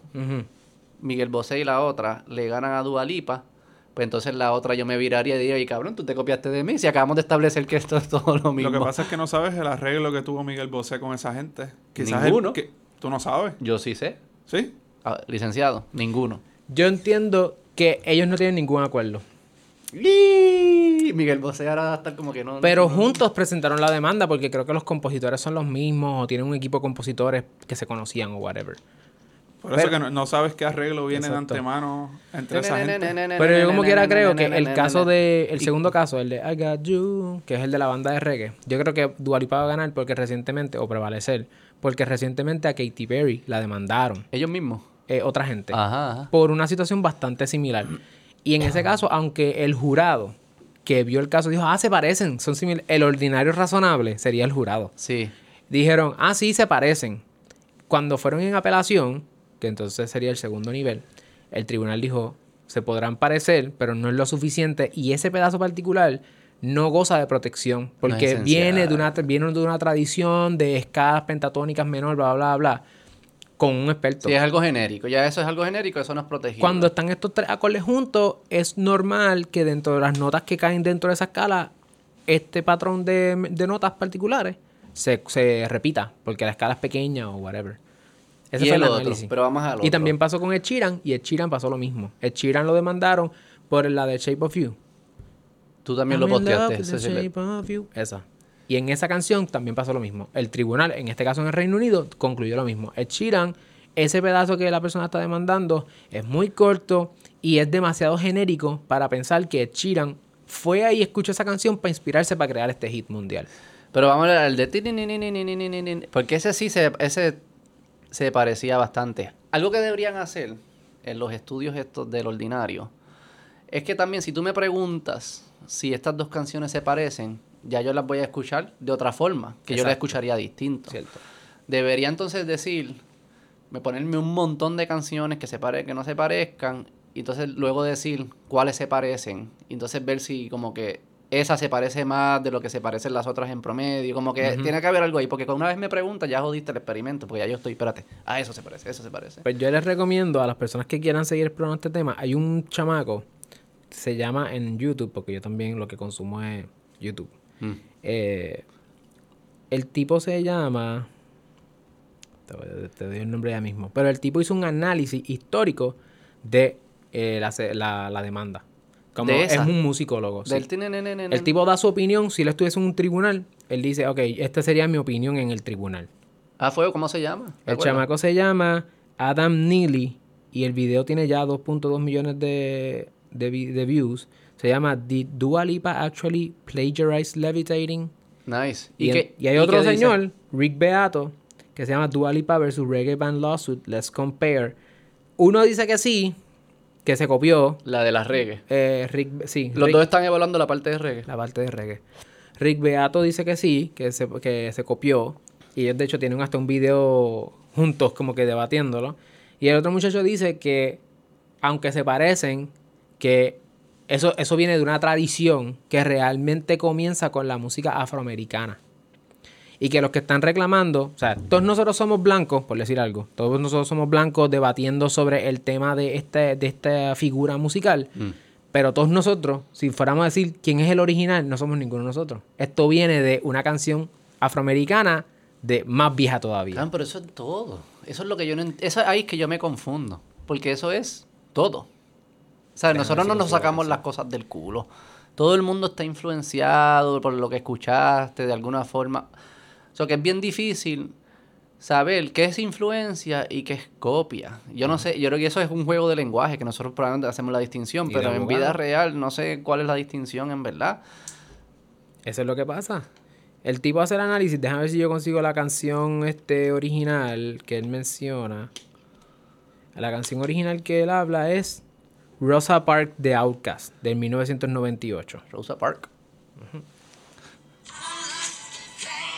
Esa es Rosa Park. Chécate.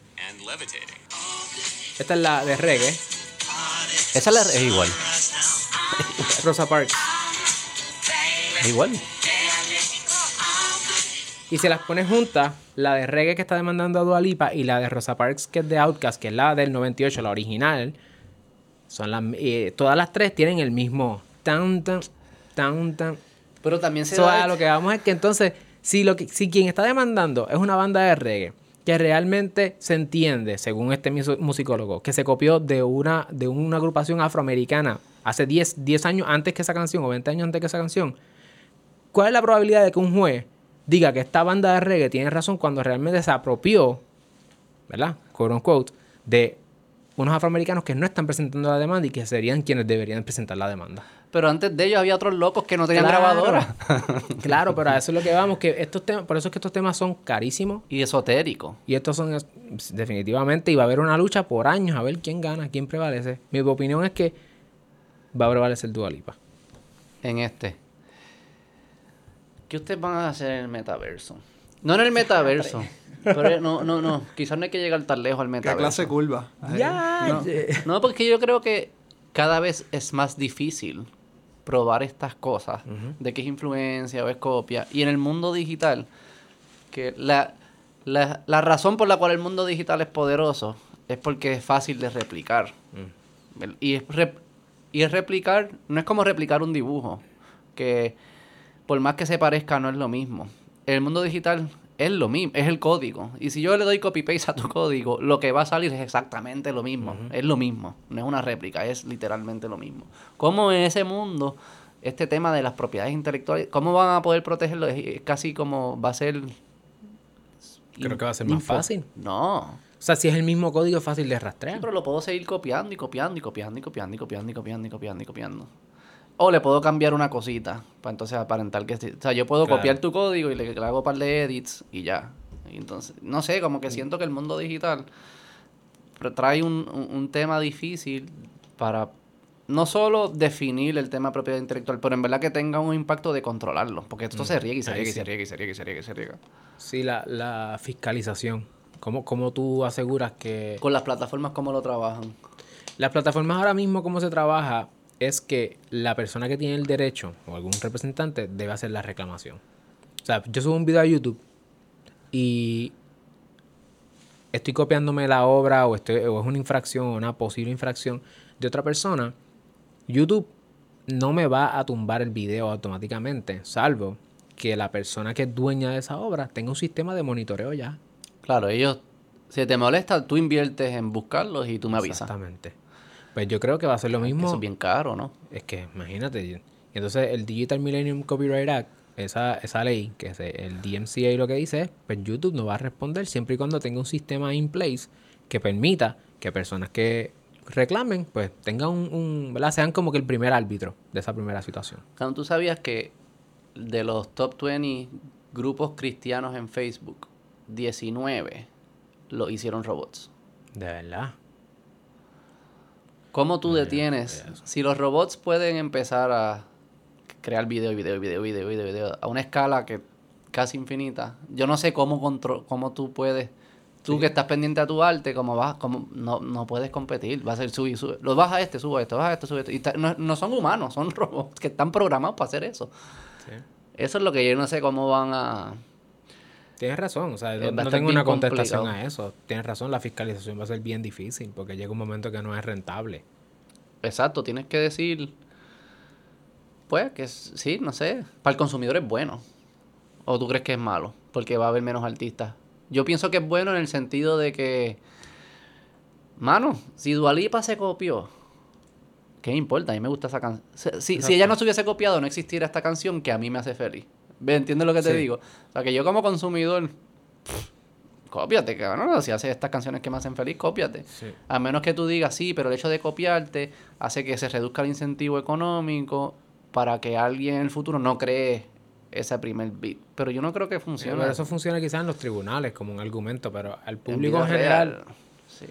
Yo, yo creo que, al- y esto ata con el punto de qué pasa, que ahora hay tanta gente que se pega en ciertos nichos y, no y nadie más sabe quiénes son. Creo que ahí viene la importancia de la tribu. O sea, Seth Godin habla en su libro Tribes la importancia de que cuando uno está creando contenido en el internet, utiliza una plataforma, uno realmente identifica un nicho de mercado, es una tribu, son unas personas que tienen una manera de ver el mundo y tú te posicionas dentro de esa tribu y si tú eres si tú eres un, ¿verdad? Le llaman el servant leadership, que tú le sirves a esa gente y tu trabajo es añadirle valor a esa gente, ellos se van a encargar de protegerte. A nosotros nos pasó, nosotros, o sea, nosotros no somos dualipa ni nada por el estilo, pero nos pasó que una persona cogió un audio de uno de nuestros videos y creó su propio video con nuestro audio, tal cual.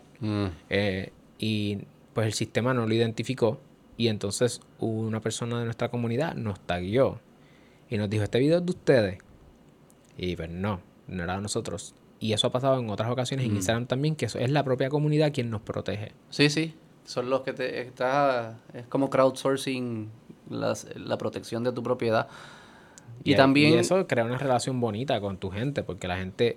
so- tú no tienes que convencerlos a ellos de que proteger la propiedad intelectual tuya, es valioso. es valioso para, para ellos. ellos. ellos mismos lo identifican. Claro, claro. Y también sé la dinámica que hoy en día te pueden pagar directo a ti, como que eso es bien, eso es, eh, yo le, yo por ejemplo yo le pago a muchos periodistas eh, que yo no, leo tan- no leo tanto su- sus cosas, pero es más como que yo quiero que tú existas, o sea, que sigue creando, algunos los voy a leer, algunos no, pero para mí es importante que tú existas y sigas haciendo, porque yo sé que es neto positivo, aunque no siempre me llega a mí. Y con la música debe haber gente también como que yo quiero que tú le sigas metiendo y pues coge cinco pesos mensuales o lo que fuese. Ahí viene el fan crowdfunding, que, está subiendo ahora gracias a, a tecnologías como el blockchain y los NFTs, todo eso. Yo siempre he pensado, uno no, ellos no pudiesen hacer como, como vender sus acciones. Sí. Como que un artista, mira, yo soy un up comer, necesito funding, como un IPO type. Entonces vendo, la, la- divido mi propiedad y tú vas, la compras barata porque es riesgoso todavía, pero en el futuro. Lo están es- haciendo. Sí. Lo están haciendo, o sea, son plataformas que están creándose eh, por esa línea donde utiliz- cogen una propiedad y la dividen y entonces le dan, por ejemplo, la canción de Levitating de Dua Lipa. Ella dice, mira, antes yo tenía que ir a una disquera para que me diera un adelanto, que es una línea de crédito para yo poder trabajar esta canción. Ahora yo le digo a mis fans, familia, quiero trabajar esta canción, escuchen la maqueta. Tan, tan, tan. ¿Les gusta? la copiaste, cabrón. ¿La quiere? Sí. Pues mira, necesito ahora mismo tanto. Como un Kickstarter. Ajá, exacto. Y si ustedes entra a la plataforma, ta, ta, ta, y tú vas a tener un por ciento de esa canción. Y es a nivel de canciones. A nivel de canción, a nivel de artista. álbum. a nivel de bueno. artista ahí. A nivel de artista no hay todavía que yo sepa, Pero porque pudiese. tendrían que incorporarse y entonces ya es distinto porque ya se, ya ahí entra el SEC, el Securities Exchange Commission. O sea, si tú vas a estar como artista, tú vas a estar vendiendo acciones y acciones y acciones a miles y miles de personas, eso está regulado. Ya. Pero de una canción, una propiedad de una canción, te voy a dar a ti un por ciento. Si me das tanto, pues es más fácil. Y lo, y lo fondean, me imagino. Sí, y lo está pasando ya. Y nuevo, nuevo, o sea, no, no es que ahora todo el mundo ¿Y es regulado, pero no es regulado por el SEC eso? Entiendo que eso no está regulado por el SEC. Es como más como un Kickstarter. Como Kickstarter. Bueno, pero Kickstarter es distinto porque Kickstarter es, tú no te haces dueño de la propiedad. Tú fina- Es como una donación y te dan el producto. Tienes estás acceso- comprando, estás comprando el, el producto. producto. Estás reservando el producto. Pero las canciones es lo mismo. Sería, O es mm, acciones. sería más como la división de la propiedad. O sea que si le va bien y hay regalías por toda tu vida, tú Pues coges el, por ciento te toca a ti. Y cualquiera puede participar. Dependiendo de la plataforma, entiendo que sí. Entonces, dependiendo de la... Claro, esto es como si... Bad Bunny es como comprar bonos, o sea que no les vas a sacar mucho Exacto. porque no hay mucho riesgo, pero es un re- es estable. Este, pero si un chamaquito que una chamaquita que pues, es más riesgoso, pero puede dar... Sí, coño, eso es como esclavitud moderna. Pero eso, No, no, no, no, es esclavitud, que- es eso- mentira. eso No, es quiero que que, ahora- no es esclavitud, que es porque ahora- le estás pagando, ¿sabes? ahora con Pero lo- que es casi como vender tu, tu, tu Esta- identidad. Ahora, Ah, verdad. ahora eso con los NFTs es algo que va a seguir surgiendo porque con el NFT tú puedes directamente traquear un rédito para atrás de un porcentaje de ownership sobre, sobre un conglomerado o algo. Que si yo pago un álbum, Bad Bunny para el próximo álbum, saco un NFT que sea, eh, este va a ser mi próximo álbum y todo el mundo que lo compre tiene 0.05% de, de, es dueño de eso del álbum. Y eso está en el blockchain. Eso ahí, está tú puedes fuego. traquearlo y Eso está chulo. el problema va a ser cómo se va a regular. Son Claro. menos gay- cada vez menos gatekeepers. Estamos menos gatekeepers centralizados. Sí. Eh, la gente son los gatekeepers. Si a mí me gusta, yo lo voy a escuchar y yo te voy a apoyar. Eso es lo que va, eso es lo que viene por ahí ahora. ¿Cómo se le explica esto a un cavernícola? ¿Qué, qué tú crees ¿Cómo que se, va? le, ¿Cómo se le explica el gobierno? Para que, para lo que mismo, a es lo cavernícola, mismo, a un lo mismo, cavernícola es lo mismo, dice. eso es lo mismo. No, no. Estábamos hablando de cavernícola. Es bien raro, que, que tú, porque yo no sé a qué edad yo voy a tap out. Yo voy a decir, ¿sabes qué? No quiero aprender más de estas cosas y no me las expliquen a los 60. Tiene que haber una edad que uno dice, se fue, se fueron. Y como, como las cosas están cam yo creo que no es- cada vez cambian más rápido, o sea que el rate de aceleración también cambia. O sea que, no sé, mano, estamos hablando de cosas bien, bien esotéricas. Por eso, por eso yo creo que a, a las personas que están subiendo es importante siempre comenzar por el fundamento. O sea, tú aprendes, es como el baloncesto, es como cualquier deporte. Tú tienes que aprender los fundamentos antes de estar explorando estas áreas. Una vez que tú tienes claro cómo funciona la industria hoy, o cómo la industria viene funcionando por 20 años, y tú sepas dónde está ella ahora, tú puedes comenzar a mirar hacia el futuro, pero el futuro es incierto, así que tú tienes que asegurar, por lo menos tienes que tener algo, una base sólida hoy, para que si tú vas a explorar el, tema de los NFTs para levantar capital para tu próximo sencillo, que o sea, tú estés informado de cómo funcionan más allá, de la, más allá del NFT. ¿Cómo funciona sin NFT? Cuando ponemos el NFT, entonces cómo nosotros seguimos creciendo en conocimiento poco a poco, porque si no, tengo chamaquitos que dicen, Alex Omar, yo quiero ya hacer un NFT. Pero tú sabes, o sea, Tienes canción, sabes tienes cantar can- primero. Primero, ¿sabes cantar? Sí. No, voy a sacar un tema que va a ser un palo. No, no, papá. Tema. Tú tienes que, vamos con calma, vamos a... gusta eso como dicen en tema. Vamos, a sacar un tema, un tema. Pues tú tienes que ir con lo básico y después nos movemos hacia esa área porque estamos hablando ahora mismo de cosas que se están trabajando y que se están haciendo, pero esto todavía no es mass consumption. Y hay un montón de cosas que son bien inciertas y si tú eres un chamaquito que lo que tienes son coger 20 gente de pesos. pendejo como... Ya están... Me imagino que tienes historias de gente que han cogido de pendejo. y- Dime uno, ¿cuál es el típico? Bueno, sí, una de las cosas más sencillas sin llegar a los NFTs es gente que van a los estudios a trabajar, llegan a un acuerdo verbal, se van y piensan que eso es suficiente, la canción pega y ahora el tipo se enteró en un video de nosotros en YouTube que si es de boca no sirve, que tú necesitas tener contratos por escrito porque si no, no tiene eh, fuerza de ley y viene para acá y le dice, oye, esa canción tuya que pegaste, la mitad de, eso, de todas esas regalías son mías, empieza a pagar. ¿Ha pasado? Eso pasa todos los días en la música. Ah, sí, sí, sí. Y eso sin llegar a NFTs. Que si smart contracts, que si el traceability, que si lo otro. Que si el mercado de los NFTs, tú sabes que eso hay, hay artistas que lo han intentado y no les ha funcionado. Yo todavía no los entiendo muy bien. Yo tampoco. creo que ahí estoy Esto es lo básico.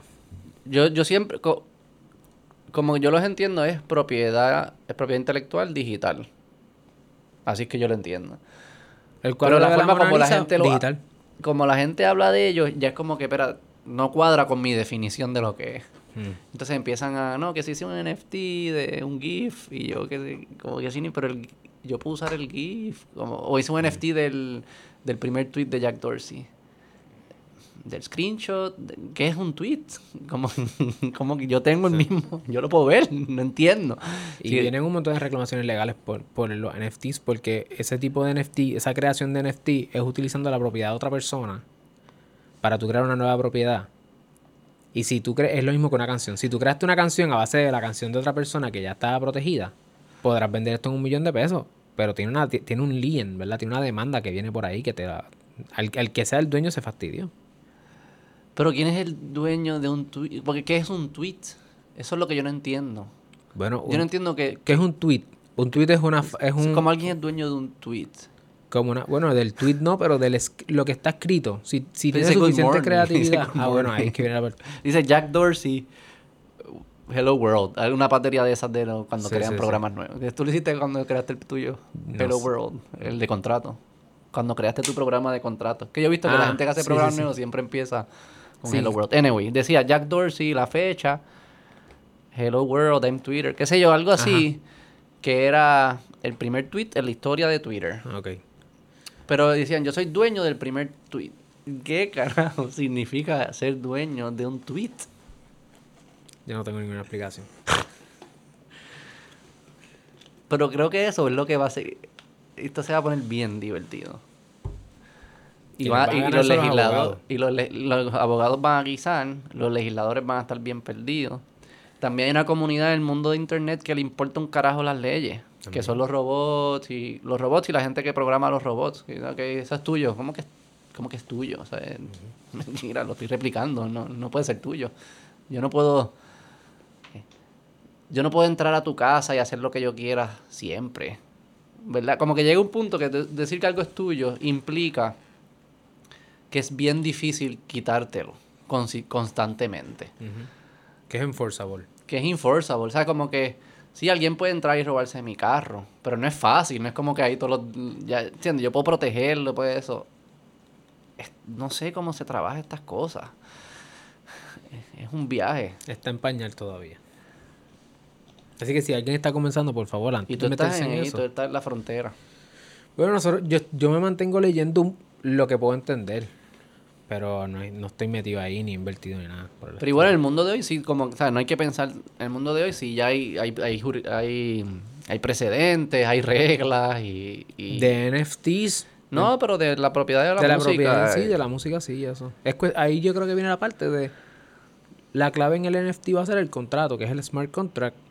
¿verdad? Ese contrato, ¿qué dice ese contrato? Yo creo que. Y ahí viene la cuestión de interpretar esos contratos. y- es una mezcla de la propiedad intelectual que aplique, muchas veces copyright, con el contrato que se establezca y entonces la interpretación de esos contratos y el enforceability del contrato. So, yo creo que, por lo menos de lo poco que yo sé, yo no soy un experto en NFT ni nada, he leído algunas No, yo cosas. tampoco, que no, me da un viaje. Pero Y el que sea experto que venga y hable con el, en el Beto Podcast. sí, ya, ya tuve uno, pero no...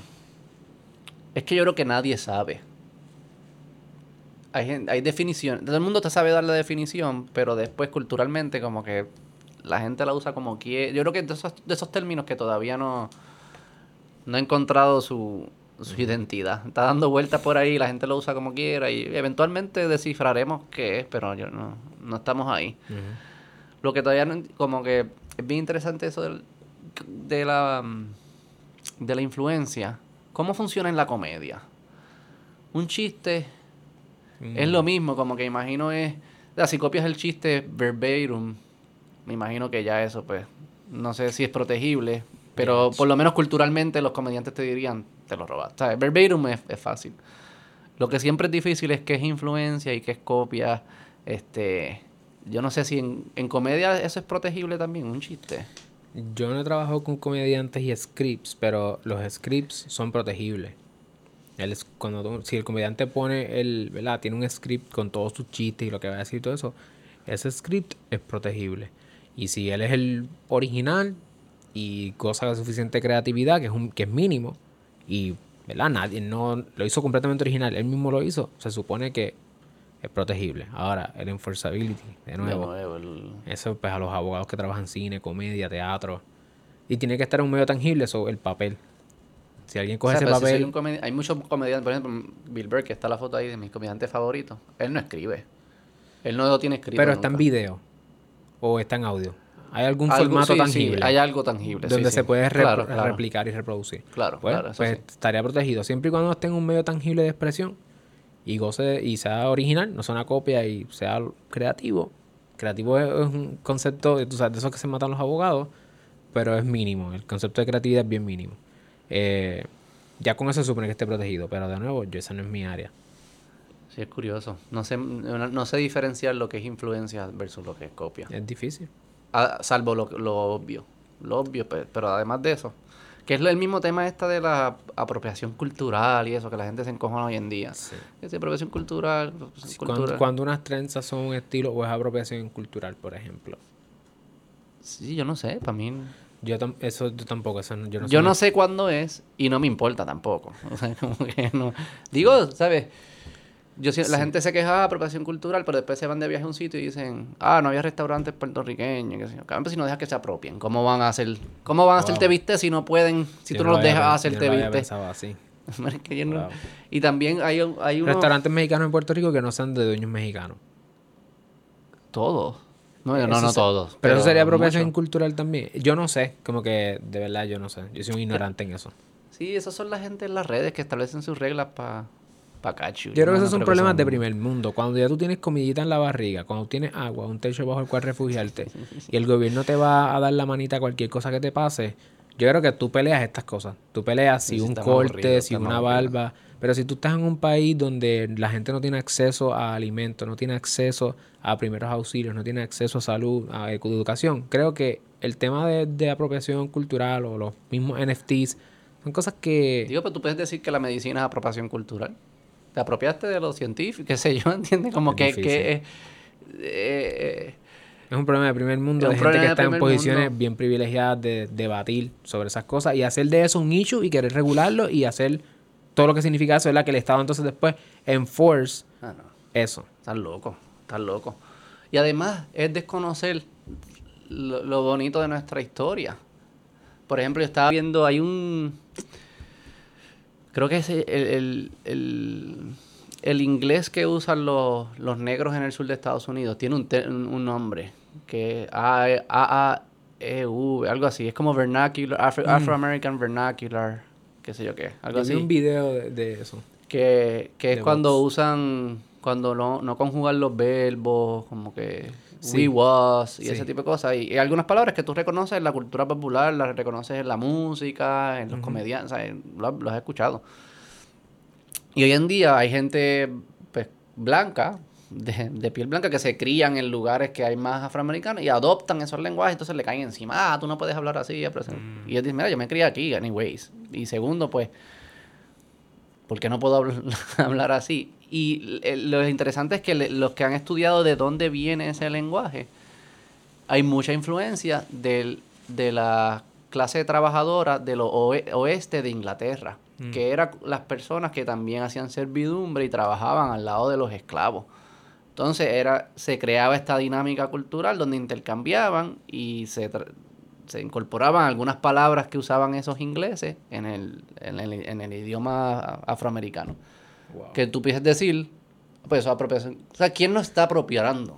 Por eso No la es como que nosotros es nos, atrevida. nosotros nos inventamos todas estas cosas. No, las, no me gusta la palabra apropiar, no. Algunas las mantuvimos porque nos gustaban y algunas las mandamos para el carajo porque no nos gustaban. Pero no, nadie, yo no me inventé todas estas. No sé. Sí. Por eso eso de la influencia y, y cómo la, la politizan o, o la monetizan y eso es bien raro. Pues al final es bueno que tú te influyas de quien te inspira. No importa el color de su piel, ni de dónde vengan, ni el idioma que tengan. ¿Cómo vamos a limitar eso? O ponerle propiedad, decir, no, no te puedes inspirar de eso. Tienes que pagarle cinco pesos para poder inspirarte. Tienes razón. Creo que no tengo nada que aportar ahí. Yo creo que lo que, lo que dijiste tiene su, su profundidad y tiene su, o sea, afecta y aplica en tantas cosas en la vida en diario que a veces a lo mejor alguien lo ve como apropiación y tú lo ves como parte de tu cultura y de tu contexto. Que es nature versus nurture, ¿verdad? O sea, yo Mm. me crié en un contexto donde se se hace esto. Un- voy a dar un ejemplo. En mi familia, eh, mi abuelo siempre le dice a todos nosotros, nos dice negrito. Mm. Él es el más, si fuéramos a decir cuál es el contexto, pues él es el más quemadito, por decirlo en Puerto Rico, el más como yo, quemadito, así, como café. un poquito más quemado que tú. Ok, ok. Entonces, él es el más quemadito de todos sus hermanos y él siempre nos dice a nosotros, no importa tu color de piel, siempre te dice negrito. Ok. Eso es algo que yo me crié así y de momento cuando se da el tema de Sí, sí, the. N-word con otras cosas, pues es como, wow, yo no sabía que eso no se puede decir o se puede Ah, decir. porque tú le decías negrito hacia todo el mundo. Sí, mira, negrito. Como de amor. Porque si tu abuelo te dice a ti negrito y te, ¿Dónde tú te criaste? y ¿En te- Alabama? Yo soy de Calle. Más o menos lo mismo. Más o menos lo mismo. Lo que-. Bueno, Más o menos lo mismo, pues de Galle y entonces nos decían así y es, es la manera en que Sí, sí. te- te- de cariño. Mi Sí, tío me lo dice, mi papá me lo dice, todo el mundo me lo dice, entonces uno decirle eso a otra persona no tiene que ver con el color de piel y alguien pues puede ser un escándalo. Una vez yo le dije a una muchacha que estábamos trabajando en un podcast, te- tenía un estilo de pelo, eh, tenía un, se hizo un pelo distinto. Y le dije, hermano, eso se ve brutal. Lo que tú tienes se ve brutal, se ve exótico. Y me cayó encima. En el podcast. no, no, no, fuera de, fuera de podcast. Eh, como que dije, ya, che, qué brutal. Nunca la había visto con ese estilo. Y dije, ese estilo está brutal. Qué, qué cool. Eran unas trenzas como que, pero eran unas trenzas. No sé si es que estaban bien, estaban hechas en ese momento, que, que le echan, le ponen brillo, y entonces tenía como un, un- tenía como una imagen, un diseño particular. Ajá, ajá. Y eso está brutal. Y ella me cayó encima. ¿Pero por qué? Porque dijo que porque yo dije que eso era exótico, que si era porque ella era negra. Ah, sí. Entonces yo me cogió off guard porque ¿Y qué le dije? Dije, no, digo porque es exótico, porque algo, si todo el mundo se, col- se hace Sí, lo mismo, Sí, era. si existe una norma, ¿verdad? En una distribución estadística, campana, existe una norma, Uh, mm, todo lo que esté hacia la derecha o hacia la izquierda, los outliers, es exótico. es un dato exótico, está fuera de la norma. Le puedes decir anormal también. O anormal. Eso sería verdad, eso sería lo más propio estadísticamente. Y le, y le expliqué que era eso, que si yo todos los días veo algo, una sola, una sola, un solo estilo, y de momento veo algo distinto, pues se ve ¿Y qué te dijo después? Después le bajó y me explicó algo de que era... Te mandó a leer un paper. No, y- creo que me refirió a algo de un paper o algo, pero más que eso era como el concepto de las, los hombres, yo no sabía de esto, pero es como que los hombres blancos que tienen fantasías con mujeres negras. Mm. Me, me citó es, eso, me habló de eso y me habló de...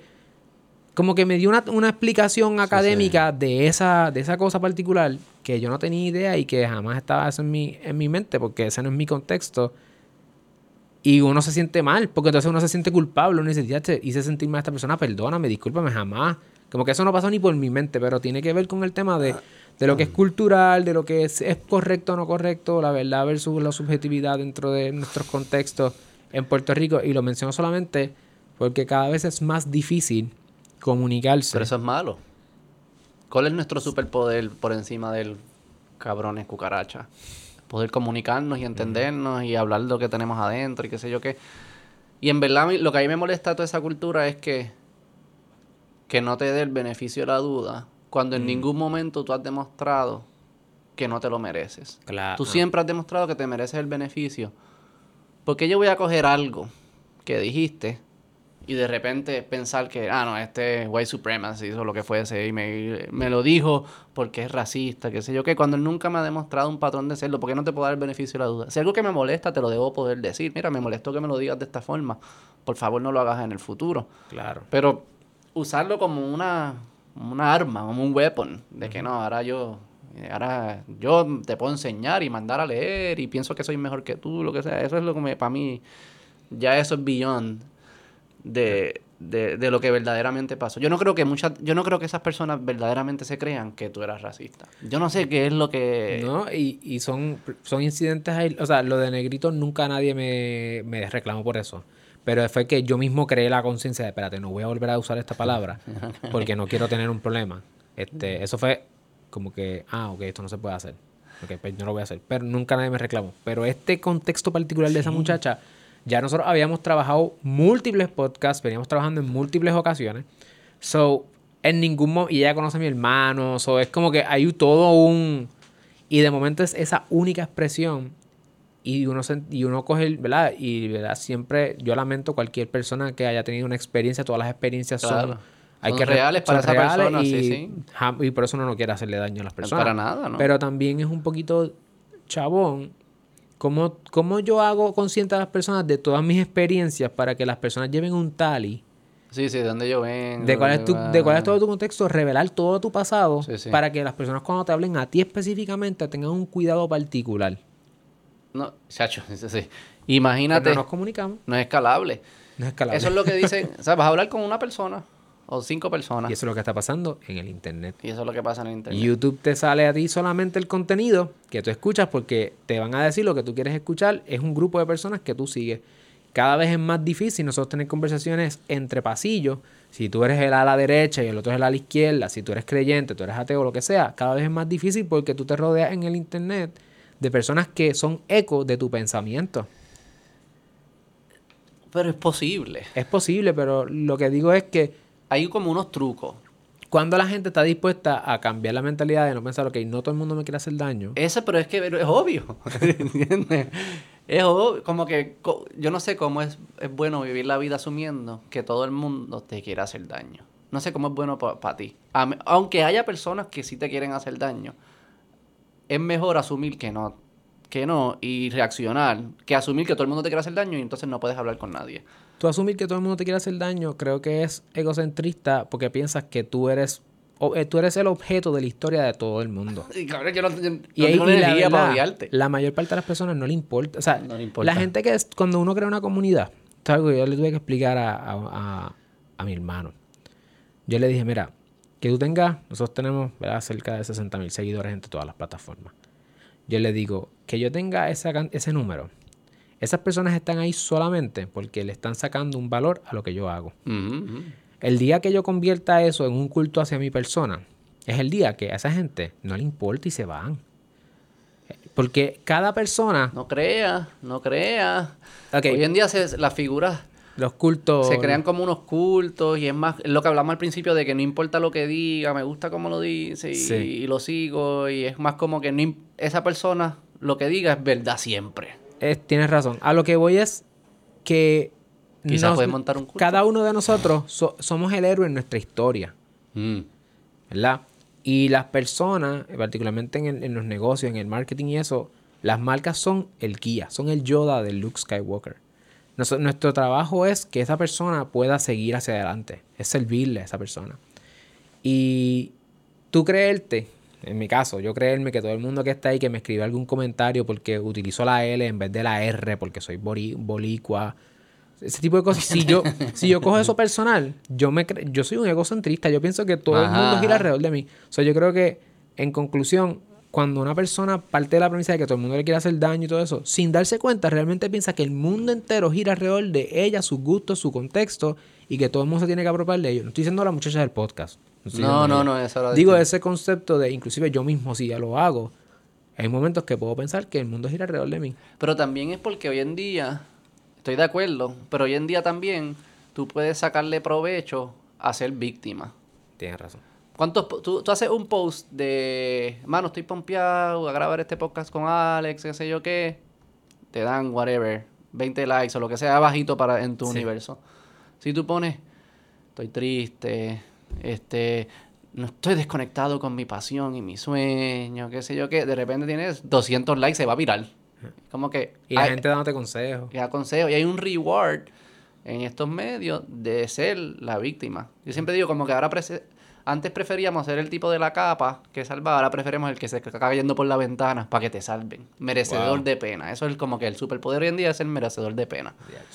Y eso al final pues crea como ese comportamiento que no es, al final no es bueno para nadie, ni porque lo que te están dando es como, esto lo han estudiado, como en, sociedades que la generosidad era como que el valor principal. Son sociedades que se, se, destruyen ellas mismas. Porque lo que significaba en esos lugares es que yo iba a ser generoso contigo, no importa qué. Mm. O sea, ¿qué, significa eso? Yo siempre te voy a...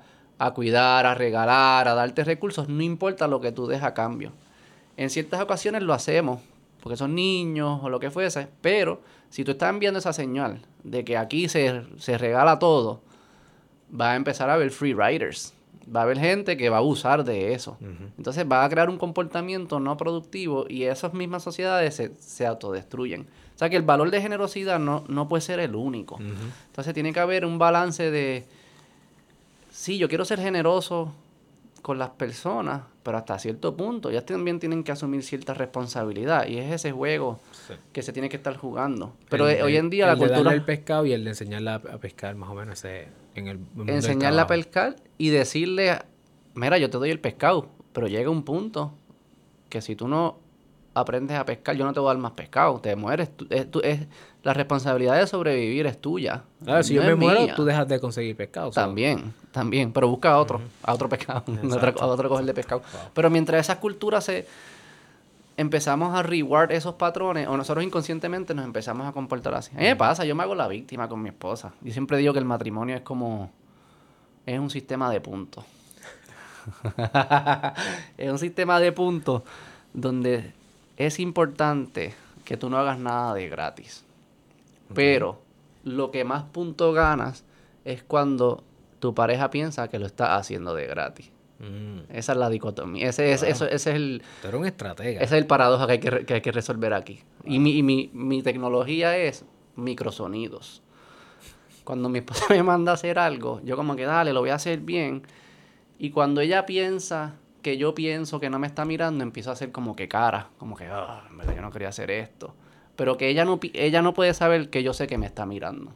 Entonces, eso tu, te sube un montón de puntos y después, en verdad, no, no me sigas consejos. Esto no es bueno para el matrimonio. Sí, porque Pero yo- es como yo, hacía a veces. si, yo, si yo le hacía eso a mi mamá que decía no quiero fregar, me fastidiaba porque entonces era como que aquí todo el mundo. Pero tienes que demostrarle a ella que, ¿sabes Buena actitud con ella. Buena actitud, pero en verdad no te Ah, gusta. Tienes ella se tiene que acordar que a ti no te gusta fregar, pero no se lo puedes decir. Se lo tienes que demostrar con señales. Pero es bien importante que ella no sepa que tú estás consciente que ella está viendo las señales. Tú Entonces, puedes liderar un batallón. un culto. Diache. No, no, no. yo Eso no es lo que estás haciendo. No, no, no, ojalá, ojalá me sigan como culto. ¿Te imaginas? Que diga Todo lo el que mundo sea y me defiendan. Como. Trump, que decía que podía pegarle un tiro a alguien en Avenue y nadie ni iba a perder ni un voto. Wow. Y yo creo que eso es cierto. Yo creo que hay una, yo creo que hay una cultura de, de, culto, Algar. Como tú mencionaste, o sea, yo, yo sé que va en contra de lo que mencioné de que si yo dejo de hacer algo, si yo convierto en un culto para mí, esas personas me dejan de seguir. A lo que me refiero es el valor que uno le da, ¿verdad? O sea, hay personas que necesitan el valor de tener un líder impecable, que es casi un Dios caminando, un Mesías caminando, es un valor que ellos necesitan de algún tipo de utilidad, de que ellos son parte de algo más grande o de que hay, viene una transformación. Entiendo eso, ah, así que te- me, ¿verdad? hago Sí, esa aclaración sí. en ese punto. Eh, pero si a ti te siguen porque tú le das valor a ellos utilitario, ¿verdad? Como lo del pescado. Si tú le das pescado, Claro. pescado, pescado y dejas de darle pescado, pues ellos van y buscan a otro. Sí, es como una- un restaurante, ¿sabes? Como que si al final la comida empieza a saber mala, a menos que sea un culto súper poderoso, nadie va a volver al restaurante. Pero si hay personalidades que lo que ofrecen es el sentimiento de ser parte de un grupo. Exacto. O sea que el, el sentimiento del culto es lo que ofrecen. Es- ¿Entiendes? Es como sí. que es más por esa línea que... ¿Tú crees que los influencers en Puerto Rico ofrecen sentimiento de culto? Hay algunos que sí. ¿Tú crees que eso es lo que hace que sean modelos de fama y no de fortuna? O sea, muchos muchos modelos de no- no pueden influencers, monetizar. Los cultos son bien fáciles de monetizar. Porque son Pero- personas que te siguen a ciegas. pero una escala... Como que yo to- como que todavía nosotros no hemos visto una Bad Bunny, ¿verdad? Benito. Bad Bunny es un semiculto. Eh, También es como una mezcla, uno no es un culto nada más. Él añade valor, pero hay un elemento de culto. Hay un elemento de culto. O sea, todo lo que él hace es bueno. A lo que voy es que, como que mencionaste lo del valor de culto y pienso que a veces hay influencers en Puerto Rico, sin, sin pensar en uno en particular, pero que lo que ofrecen es el valor de culto y, como, y eso no es, como, es- como es bien local, no, es no lo escalan a un nivel como una Kylie Jenner, por ejemplo. O las Kardashians. O sea, ellas son Pudiesen en Latinoamérica quizás, pero sí, no, no hay, como tú dices, un influencer que haya llegado al mismo nivel que los músicos pudieron llegar en términos de música. Exacto, Pero los, es que no hay muchos influ- ¿qué influencers así... los influencers de Puerto. Rico creo que son los músicos, los artistas. Yo creo que son los más. artistas? Pero también se da en los grupitos chiquitos, como que en los temas políticos también yo veo Tú como hay periodistas que, que en verdad cuando tiran el, el- el reportaje, o sea, no es balanceado, en verdad tú estás, es una editorial que está bien, yo no tengo problema con editorial, pero que, y to- todo lo que diga ese periodista, la- los que lo follow lo van a decir estoy de acuerdo, los que lo odian van a decir que lo odian, y es como que, y no quieren estar abiertos a escuchar contranarrativas, ni es como que, no, no, en verdad yo sigo a esta persona, es más como que yo no lo sigo por la información que me da, yo la sigo por cómo me hace sentir. Yo creo que eso es lo que está pasando. Y entonces, la gente de afuera tratamos de dar este argumentos, de decir, no, no, es que ese argumento está mal, ese argumento está mal, pero es que ellos no, no lo siguen por el argumento. Estás, estás peleando cosas distintas.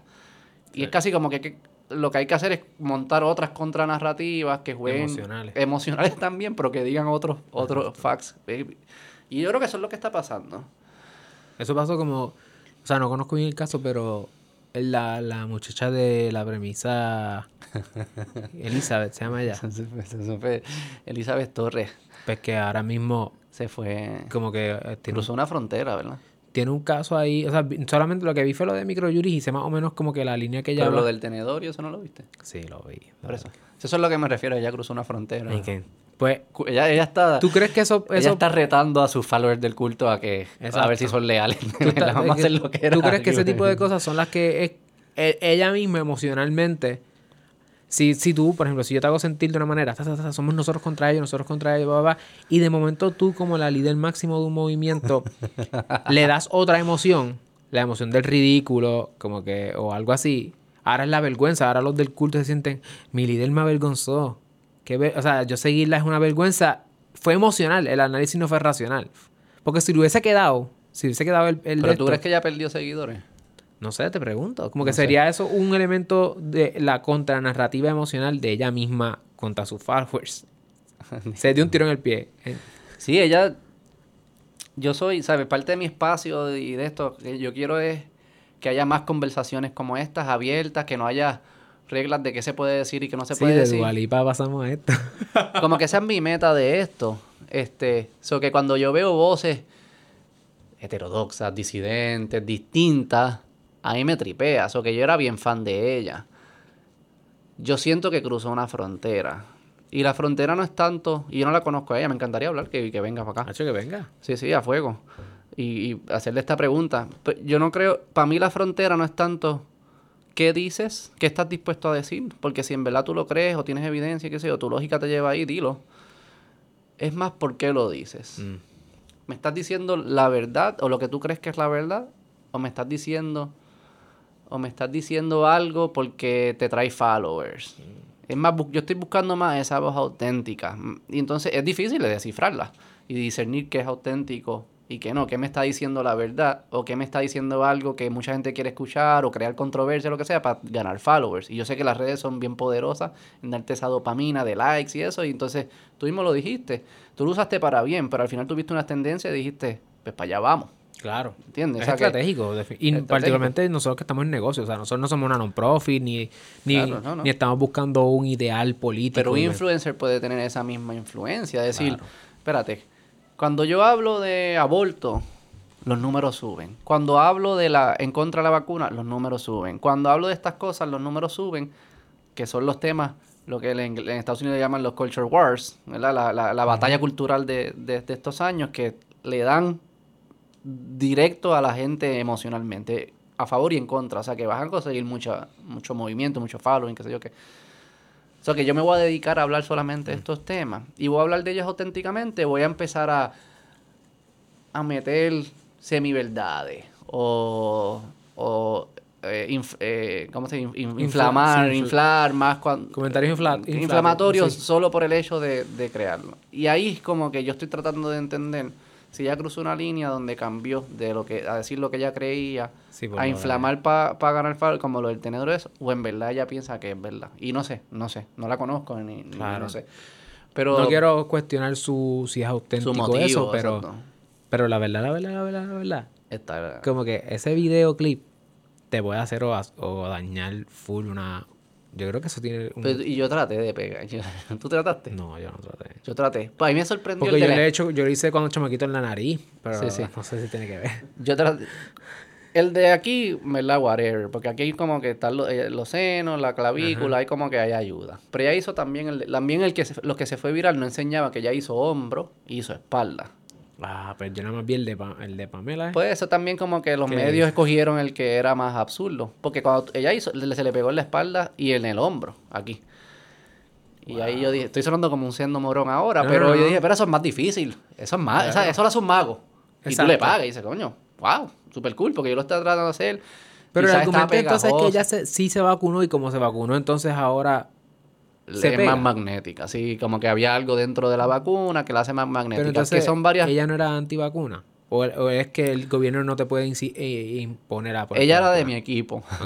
Que el gobierno no te puede imponer a ponerte una vacuna. Antimandato. Sí. Ok, entiendo eso. Antimandato. Y mira lo que me pasó a mí, que yo no me yo Pero eventualmente- vacunarme y mira, ahora soy magnética. El reto de también, yo salí como que diciendo al principio que soy antimandato, yo no creo que, que se debe que la el gobierno debe poder obligar a la gente.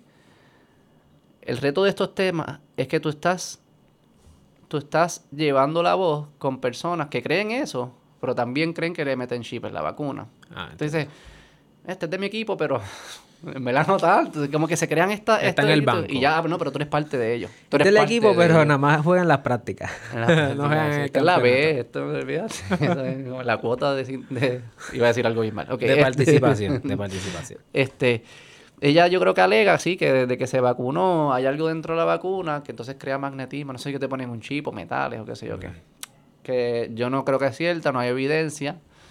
La única evidencia es que se le pegaron los tenedores, que pues... Guess que es. Lo que yo no, no sé es por qué es malo tampoco. Esto es como que no sé si es Sí. cierto que echan metales. Y eso suena como que... No sé, tú puedes monetizar esa mierda de, de pegártelo. Yo como- creo que... Por eso pregunté lo de los influencers que son como cultos. Si, si ellos mismos pueden ser su peor enemigo. O sea, dejándose llevar por tendencias, dejándose sí. llevar por su número y que ellos creen una emoción misma que entonces le sea un disparo en el pie. Pero eso fue ante lo de los cultos. Yo entiendo que sí, porque su razón de ser no es comunicar lo que ellos piensan que es la verdad, no es compartir su arte, es decirle a las personas lo que los haga reaccionar. Y eso es algo que parece mucho más... Estás permitiendo que las otras personas determinen cómo a qué tú dedicas tu tiempo, en qué tú piensas, porque tú no lo estás haciendo... Si es manipulación, no persuasión. Y no lo está, sí, pero no lo estás haciendo nunca por ti. Yo imagino que te vuelves loco. O sea, que tú imaginas, estos son los temas que a mí me gustan. Pero yo tengo que hablar solamente de estos porque esto es lo que la gente crea reacción y me dedico. Y le digo tiempo y tiempo y tiempo. Yo creo que eventualmente te vuelves como, como, como loco. Porque estás dejando de hacer lo que en verdad a ti tú crees. No te, te estás engañando a ti mismo. Te estás engañando a ti mismo. Pero yo creo que se da mucho eso de los cultos. Este, estaba escuchando ayer un podcast de un psicólogo, Jonathan Haidt. ¿Lo conoces? No, no. Él es bastante del mundo de podcast. Es profesor de NYU.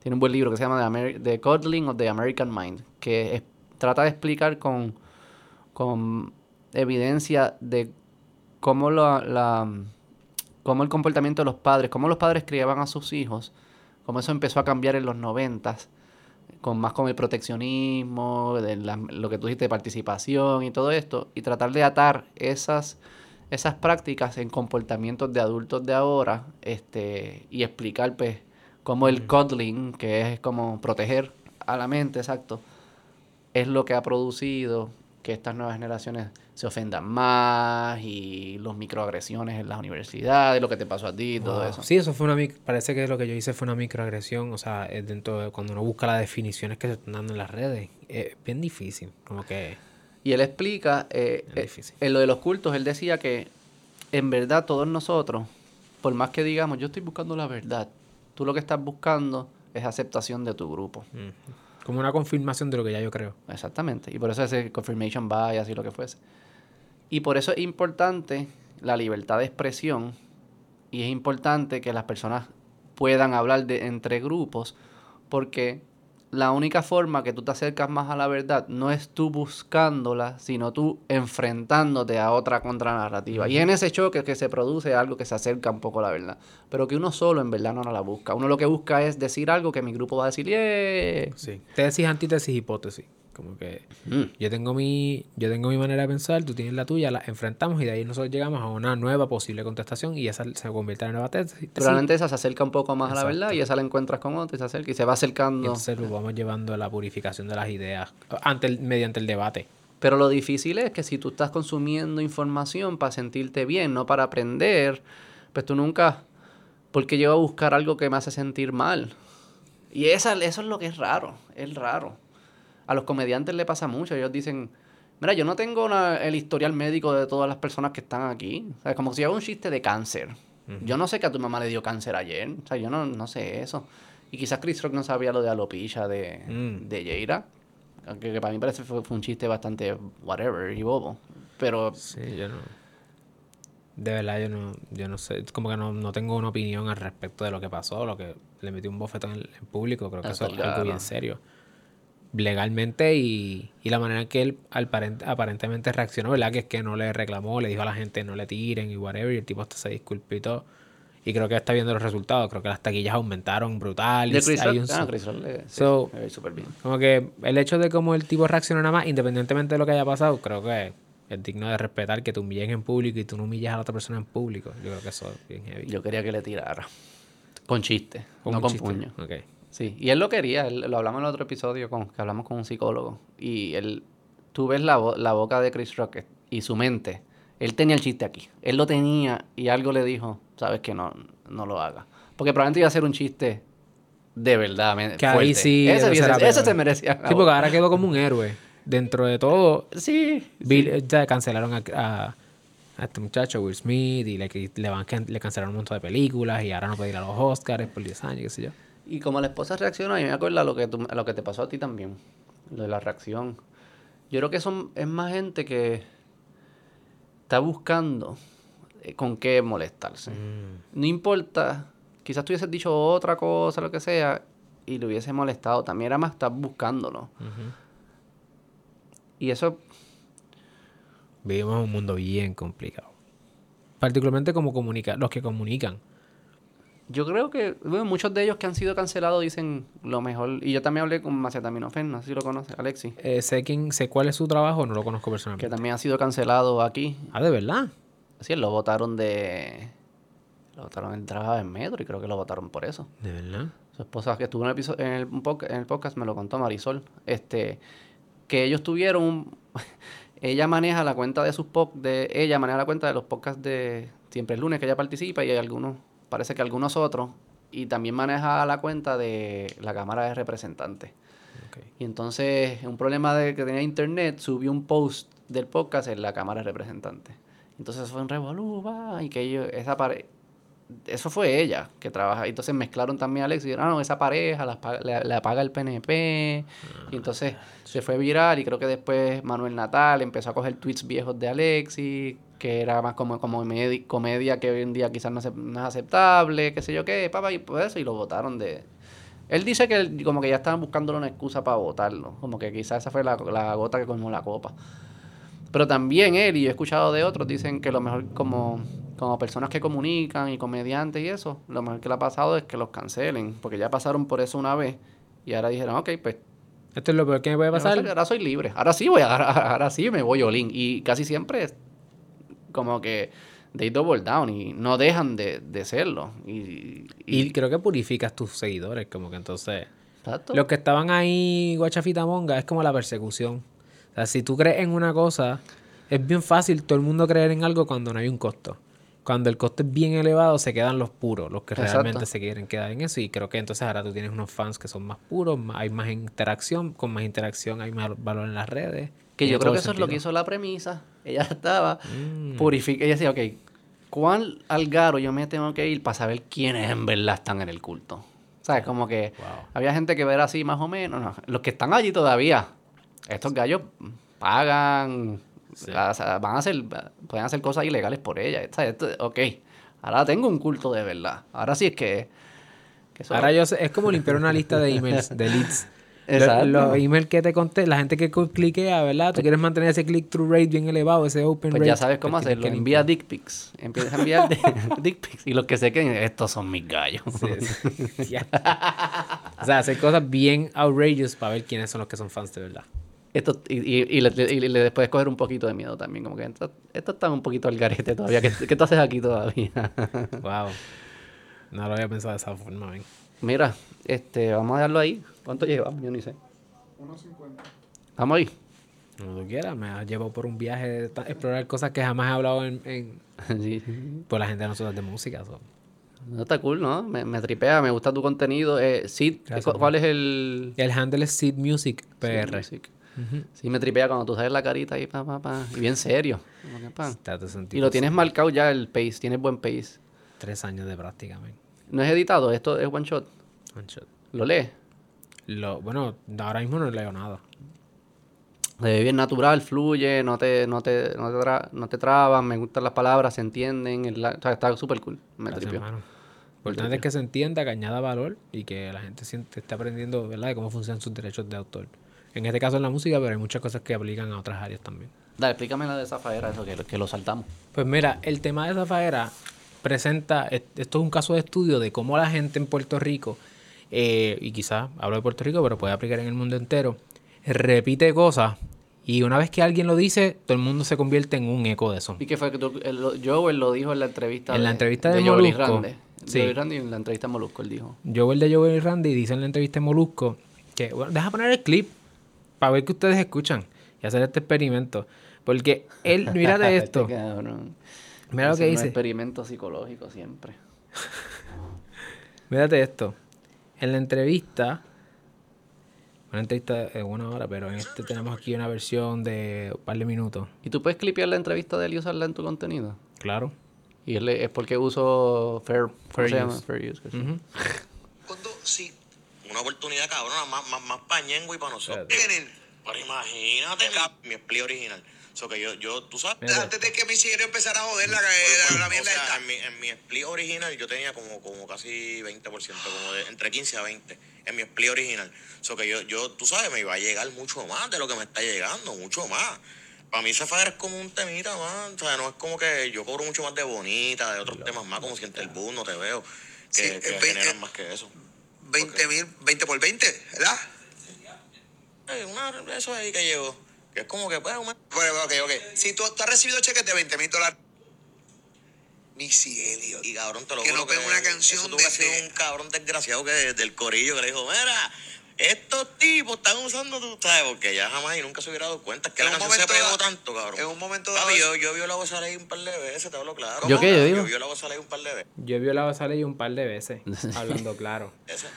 Y el todos tipo lo está siendo hecho, honesto, El que sí. diga que no, que se vaya para el carajo. Todos lo hemos hecho, todo en el género. Ahora es que nosotros estamos arreglando eso. Todo el mundo en el género ha violado esa ley. Y a nadie le han metido mano porque ninguna canción ha tenido el alcance que ha tenido Bueno, lo que está mal está mal y si re- realmente ahora... de ir a demandar a esa gente, pero no de con una canción normal. Bueno, oye, millones. ¿cuántas- ¿cuántos millones ha hecho esa canción hasta el sol de hoy? No, más de- Eso puede averiguar ahí, pero más tiene que tener más de 500 porque más de 500 millones porque Samsung no tiene un premio de 500 millones. No, no, no, no, no. ¿Cuánto dinero debe haber dejado esa... Ahora mismo, echándose fresco en la crica. Un error de ustedes meterse Sí, obligado. En verdad le quedó, cabrón. No había Qué dura, truco, Missy. cabrón. Bueno, la cuestión es que aquí... Tú eres millonario con Zafaera. Espérate. Eh, pues tuvimos que darle eso a los que en verdad.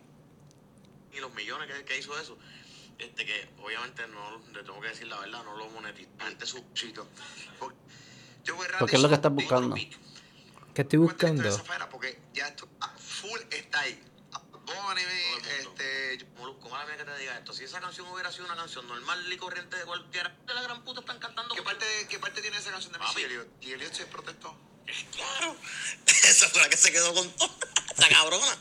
¿Cuánto cobra Missy Elliott de esa faera? Papi, fue, ella, ella pidió un montón de millones de pesos. Y, Que y- Missy ah, está cobrando un montón de millones, de pesos. millones. Ella está, ella está pidiendo, ella iba a demandar por un montón de millones de pesos. Y no al- Ella iba a demandar por, un, por millones de pesos. eh, le hizo un acuerdo para que ellos se quedaran con todas las regalías. Y ahí ellos dijeron, ah, pues está bien, porque en verdad y cuando venga a ver son un montón de chavos, loco. Se quedaron con todo. Lo que pasa es que legalmente ellos no me pueden sacar del split porque Ok. En la entrevista, Joel dice, ella iba a demandar por millones de pesos, pero Noah, que es el de la disquera Rimas, le llegó a un acuerdo y entonces ellos echaron para atrás. ¿Sabes lo que decían los medios? Em, empezando por Metro. Bad Bunny pierde demanda millonaria frente a Missy Elliott. Salió esa entrevista, yo fui a Twitter, escribí, ¿de dónde están sacando la demanda? Porque en octubre de 2021 yo reporté que a el AOM Music, una empresa que representa el catálogo de DJ Playero, ellos compraron eso, eso, la música se vende como la propiedad, ¿verdad? Ellos tienen ese catálogo y ellos demandaron a Bad Bunny por el tema de Zafaera, porque usaron unos samples, unas muestras, le picaron la cabeza a Mona Lisa y lo usaron en su canción, eh, de DJ Playero. Esa es la demanda. Esa es la única demanda que hay en los tribunales ahora mismo. Y esta gente reportan a base de la entrevista, porque ponen como source la entrevista, que dice que Missy Elliott demandó. Missy Elliott no demandó. Missy Elliott hizo una reclamación legal y en la demanda del el catálogo de DJ Playero ellos lo mencionan, que cuando salió Zafaera por primera vez, Zafaera la tumban. Los fans se quejan y dicen por qué la tumbaron y la vuelven a subir. En Spotify, ¿verdad? En Spotify. Y la razón fue porque cuando la suben, el equipo legal de Missy Elliott presuntamente reclama y dice está usando el tan, tan, tan, tan, tan, tan, de Missy Elliott. Así que llegaron a un acuerdo y rápido la subieron. Y eso, o sea, que nunca hubo una demanda. Nunca. ¿Te, molestó que estaban diciendo que demandó y perdió? No, no solo que demandó, pues ya perdió, ya se decidió y todo, y eso nunca pasó. Eso es lo que a mí me molestó y me molestó porque es la, la, información falsa. O sea, si te dijeran, ah, a Beto lo demandan y pierde demanda millonaria. Que tú pierdas una demanda, eso significa un montón de cosas. Entonces, y eso puede afectar todo el negocio tuyo. Si tú tienes creditors, el acceso a capital, porque tú perdiste una demanda, tú debes, tú debes deberle a gente millones de pesos. Eso no es cierto. Entonces, eh, en ningún lugar salió que existe una demanda. Yo busqué en el sistema de tribunales, Pacers y otros sistemas, no aparece absolutamente nada. La única es la de DJ Playero. La gente seguía diciendo. Y se encojonaban contigo cuando tú lo aclarabas. La gente se molestaba conmigo. ¿Qué te decían? Ah, que si eso ya lo, ese tema ya, Bad Bunny perdió la demanda, ya perdió la demanda. Joel lo dijo, Joel lo dijo en la entrevista. Entonces te envían el, el, artículo. Me envían el clip. El, clip que mismo dice. Pero usarlo como que es, los artículos de eh, el clip que lo, lo interpretaron mal, lo convierten en un periódico y de repente, como es un periódico legítimo, pues ya es cierto. Exacto. Entonces tú dices, no, pero es que eso no es cierto. No, pero es que mira el periódico. No, pero es que el periódico está usando... Ah, tú eres un conspiracy, qué sé yo qué. Exactamente. O sea, entonces yo digo, ¿hasta qué punto la gente en Internet, confirmation bias, escucha algo y ya, como que me dio razones suficientes, yo no voy a hacer un paso más eh, y tuve que explicar, y tuve, hice varios videos explicando la distinción, que no existe la demanda, bla, bla, bla, y que él no perdió ninguna demanda. La única demanda que está corriendo es la del catálogo de DJ Playero. Ah, eh, ¿Y eso te, molestó? Me molestó porque, uno, la gente está en el internet y no, no están pensando en, conocer la verdad o saber qué es lo que está pasando realmente. Mm. Eh, cualquier cosita que sea un bit de información lo cogen y lo piensan que esa es la, eso es lo que es y no están abiertos a, una conversación distinta que ha sido parte de... Yo creo que el hilo dorado de la conversación de hoy es, aunque tú pienses una cosa o tú creas una cosa, cuán dispuesto tú estás a escuchar la otra parte del argumento. Mm. Eh, y aun cuando te bombardean y te dicen, no, lo que estás pensando no es correcto, o sea, no, no, no tiene coherencia ni correspondencia con la realidad. Mm. No pasa la prueba de verdad. Eh, la gente dice, no me importa. No me importa. Pero sabes que eso, lo que hicieron con, lo del video, en metro y eso, me recuerda, hay unos, eso lo, hace hoy en día, lo hacen hoy en día con, estudios de ciencias sociales. Cogen, hay como una narrativa y hacen, y se la dan a unos profesores y hacen como unos papers de pseudociencia, porque no es ciencia, es una ciencia social ahí, whatever. Eso los publican en las publicaciones académicas y después viene un medio y coge y dice, ah, pues esto es cierto. No me cree, hay un paper. Pero es que ese, nadie analiza cómo se hizo ese paper. Y hay unos, hay unos, tipos, unos tipos que son unos tipos, se llama James Lindsay, se me olvida el, otro, que ellos dijeron, pues yo voy a empezar a hacer papers bien al garete para demostrarle a ustedes lo fácil que es que te publiquen y decir que ya es una verdad. Y ellos cogieron uno que querían que para que lo, para que hombres fuesen menos, algunos hombres homofóbicos fuesen menos homofóbicos ellos cogieron y le decían, creo que fueron unos surveys, pero su premisa era que si la mujer de ese hombre se ponía un strap on de un bicho y se lo empezaba a meter por el culo, que eso iba a curarle la homofobia al tipo. Entonces hicieron como unos surveys y unas cosas así y llegaron a unos resultados que probaba su hipótesis de que era cierta. Lo publicaron y lo, y, lo, lo aceptaron en publicaciones. Y había medios que cogían ese paper y decían, nueva forma de reducir la homofobia, qué sé yo, y ellos diciendo, ve, esta es la loquera. Y lo que sucede es que cogen pseudo información y una vez la canalizan a estos lugares que creemos que son más legítimos, una vez llegan ahí ya, ya dejamos de cuestionar. Porque ya estás, ya estás publicado en la revista o ya estás en el periódico. Y entonces la batalla tuya ahí se convierte bien difícil. Porque no es, es el source del source del source. Y es como que sabes que créete lo que tú quieras. Y cágate en tu madre. Mi conclusión fue, mira, yo no voy a, convencer a la gente de nada. Ellos creen eso. Ya yo hice mi trabajo de aclarar algo. Yo no soy abogado Bad Bunny, ni lo conozco, ni no, ni nada. Pero es importante para mí que si eso no es cierto y afecta obviamente nuestra industria, y es importante también para que la gente sepa, una demanda millonaria no se, no se termina de la manera tan rápida como esta gente pretende que demandó y ya se acabó. Sí, sí, exacto. Esto no, esto no es así de fácil. Ah, si tú haces ese error, si tú cometes el mismo error que ellos, esto no es simplemente, ah, de demanda millonaria, dos días después ya sube la casa. Eso no es así, papá. Tú estás, tú vas perdiendo millones de pesos antes de que tú pierdas una demanda millonaria. Claro. O sea, que tu, tu, tu, tu, tu preocupación era más no solo lo que implica para este caso específico es que la gente no se crea que así que funciona porque va a tomar decisiones asumiendo que funciona así y se van a dar contra la pared eventualmente. Se van a dar contra la pared pensando que, ah, pues, este, si a él le pasó eso es lo mínimo que puede pasar, ah, pues yo no, no va a pasar Y entonces, pues, obviamente, Bad Bunny quizás se pueda dar el, lujo, en, en, un caso como este, su equipo legal, de decir, mira, negocia esto y dale las regalías.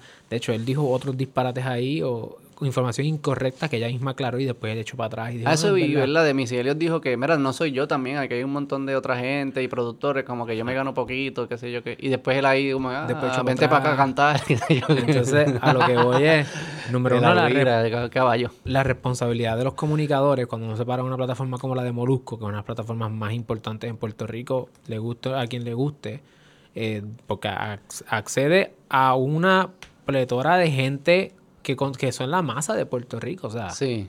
eso votan.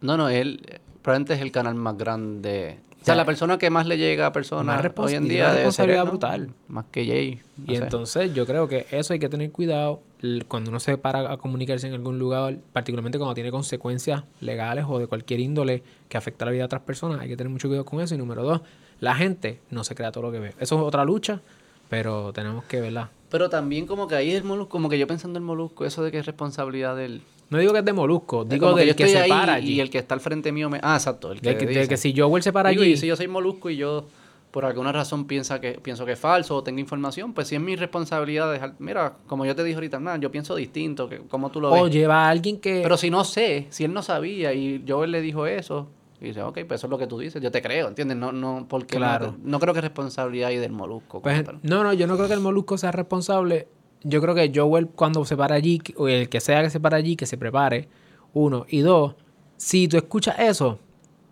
como medio, si tú quieres verte más, quizá, o sea, quizás esto es, yo estoy bias porque me gustaría que estuviese otro argumento. En todas las conversaciones me gusta ese argumento. que te importa también.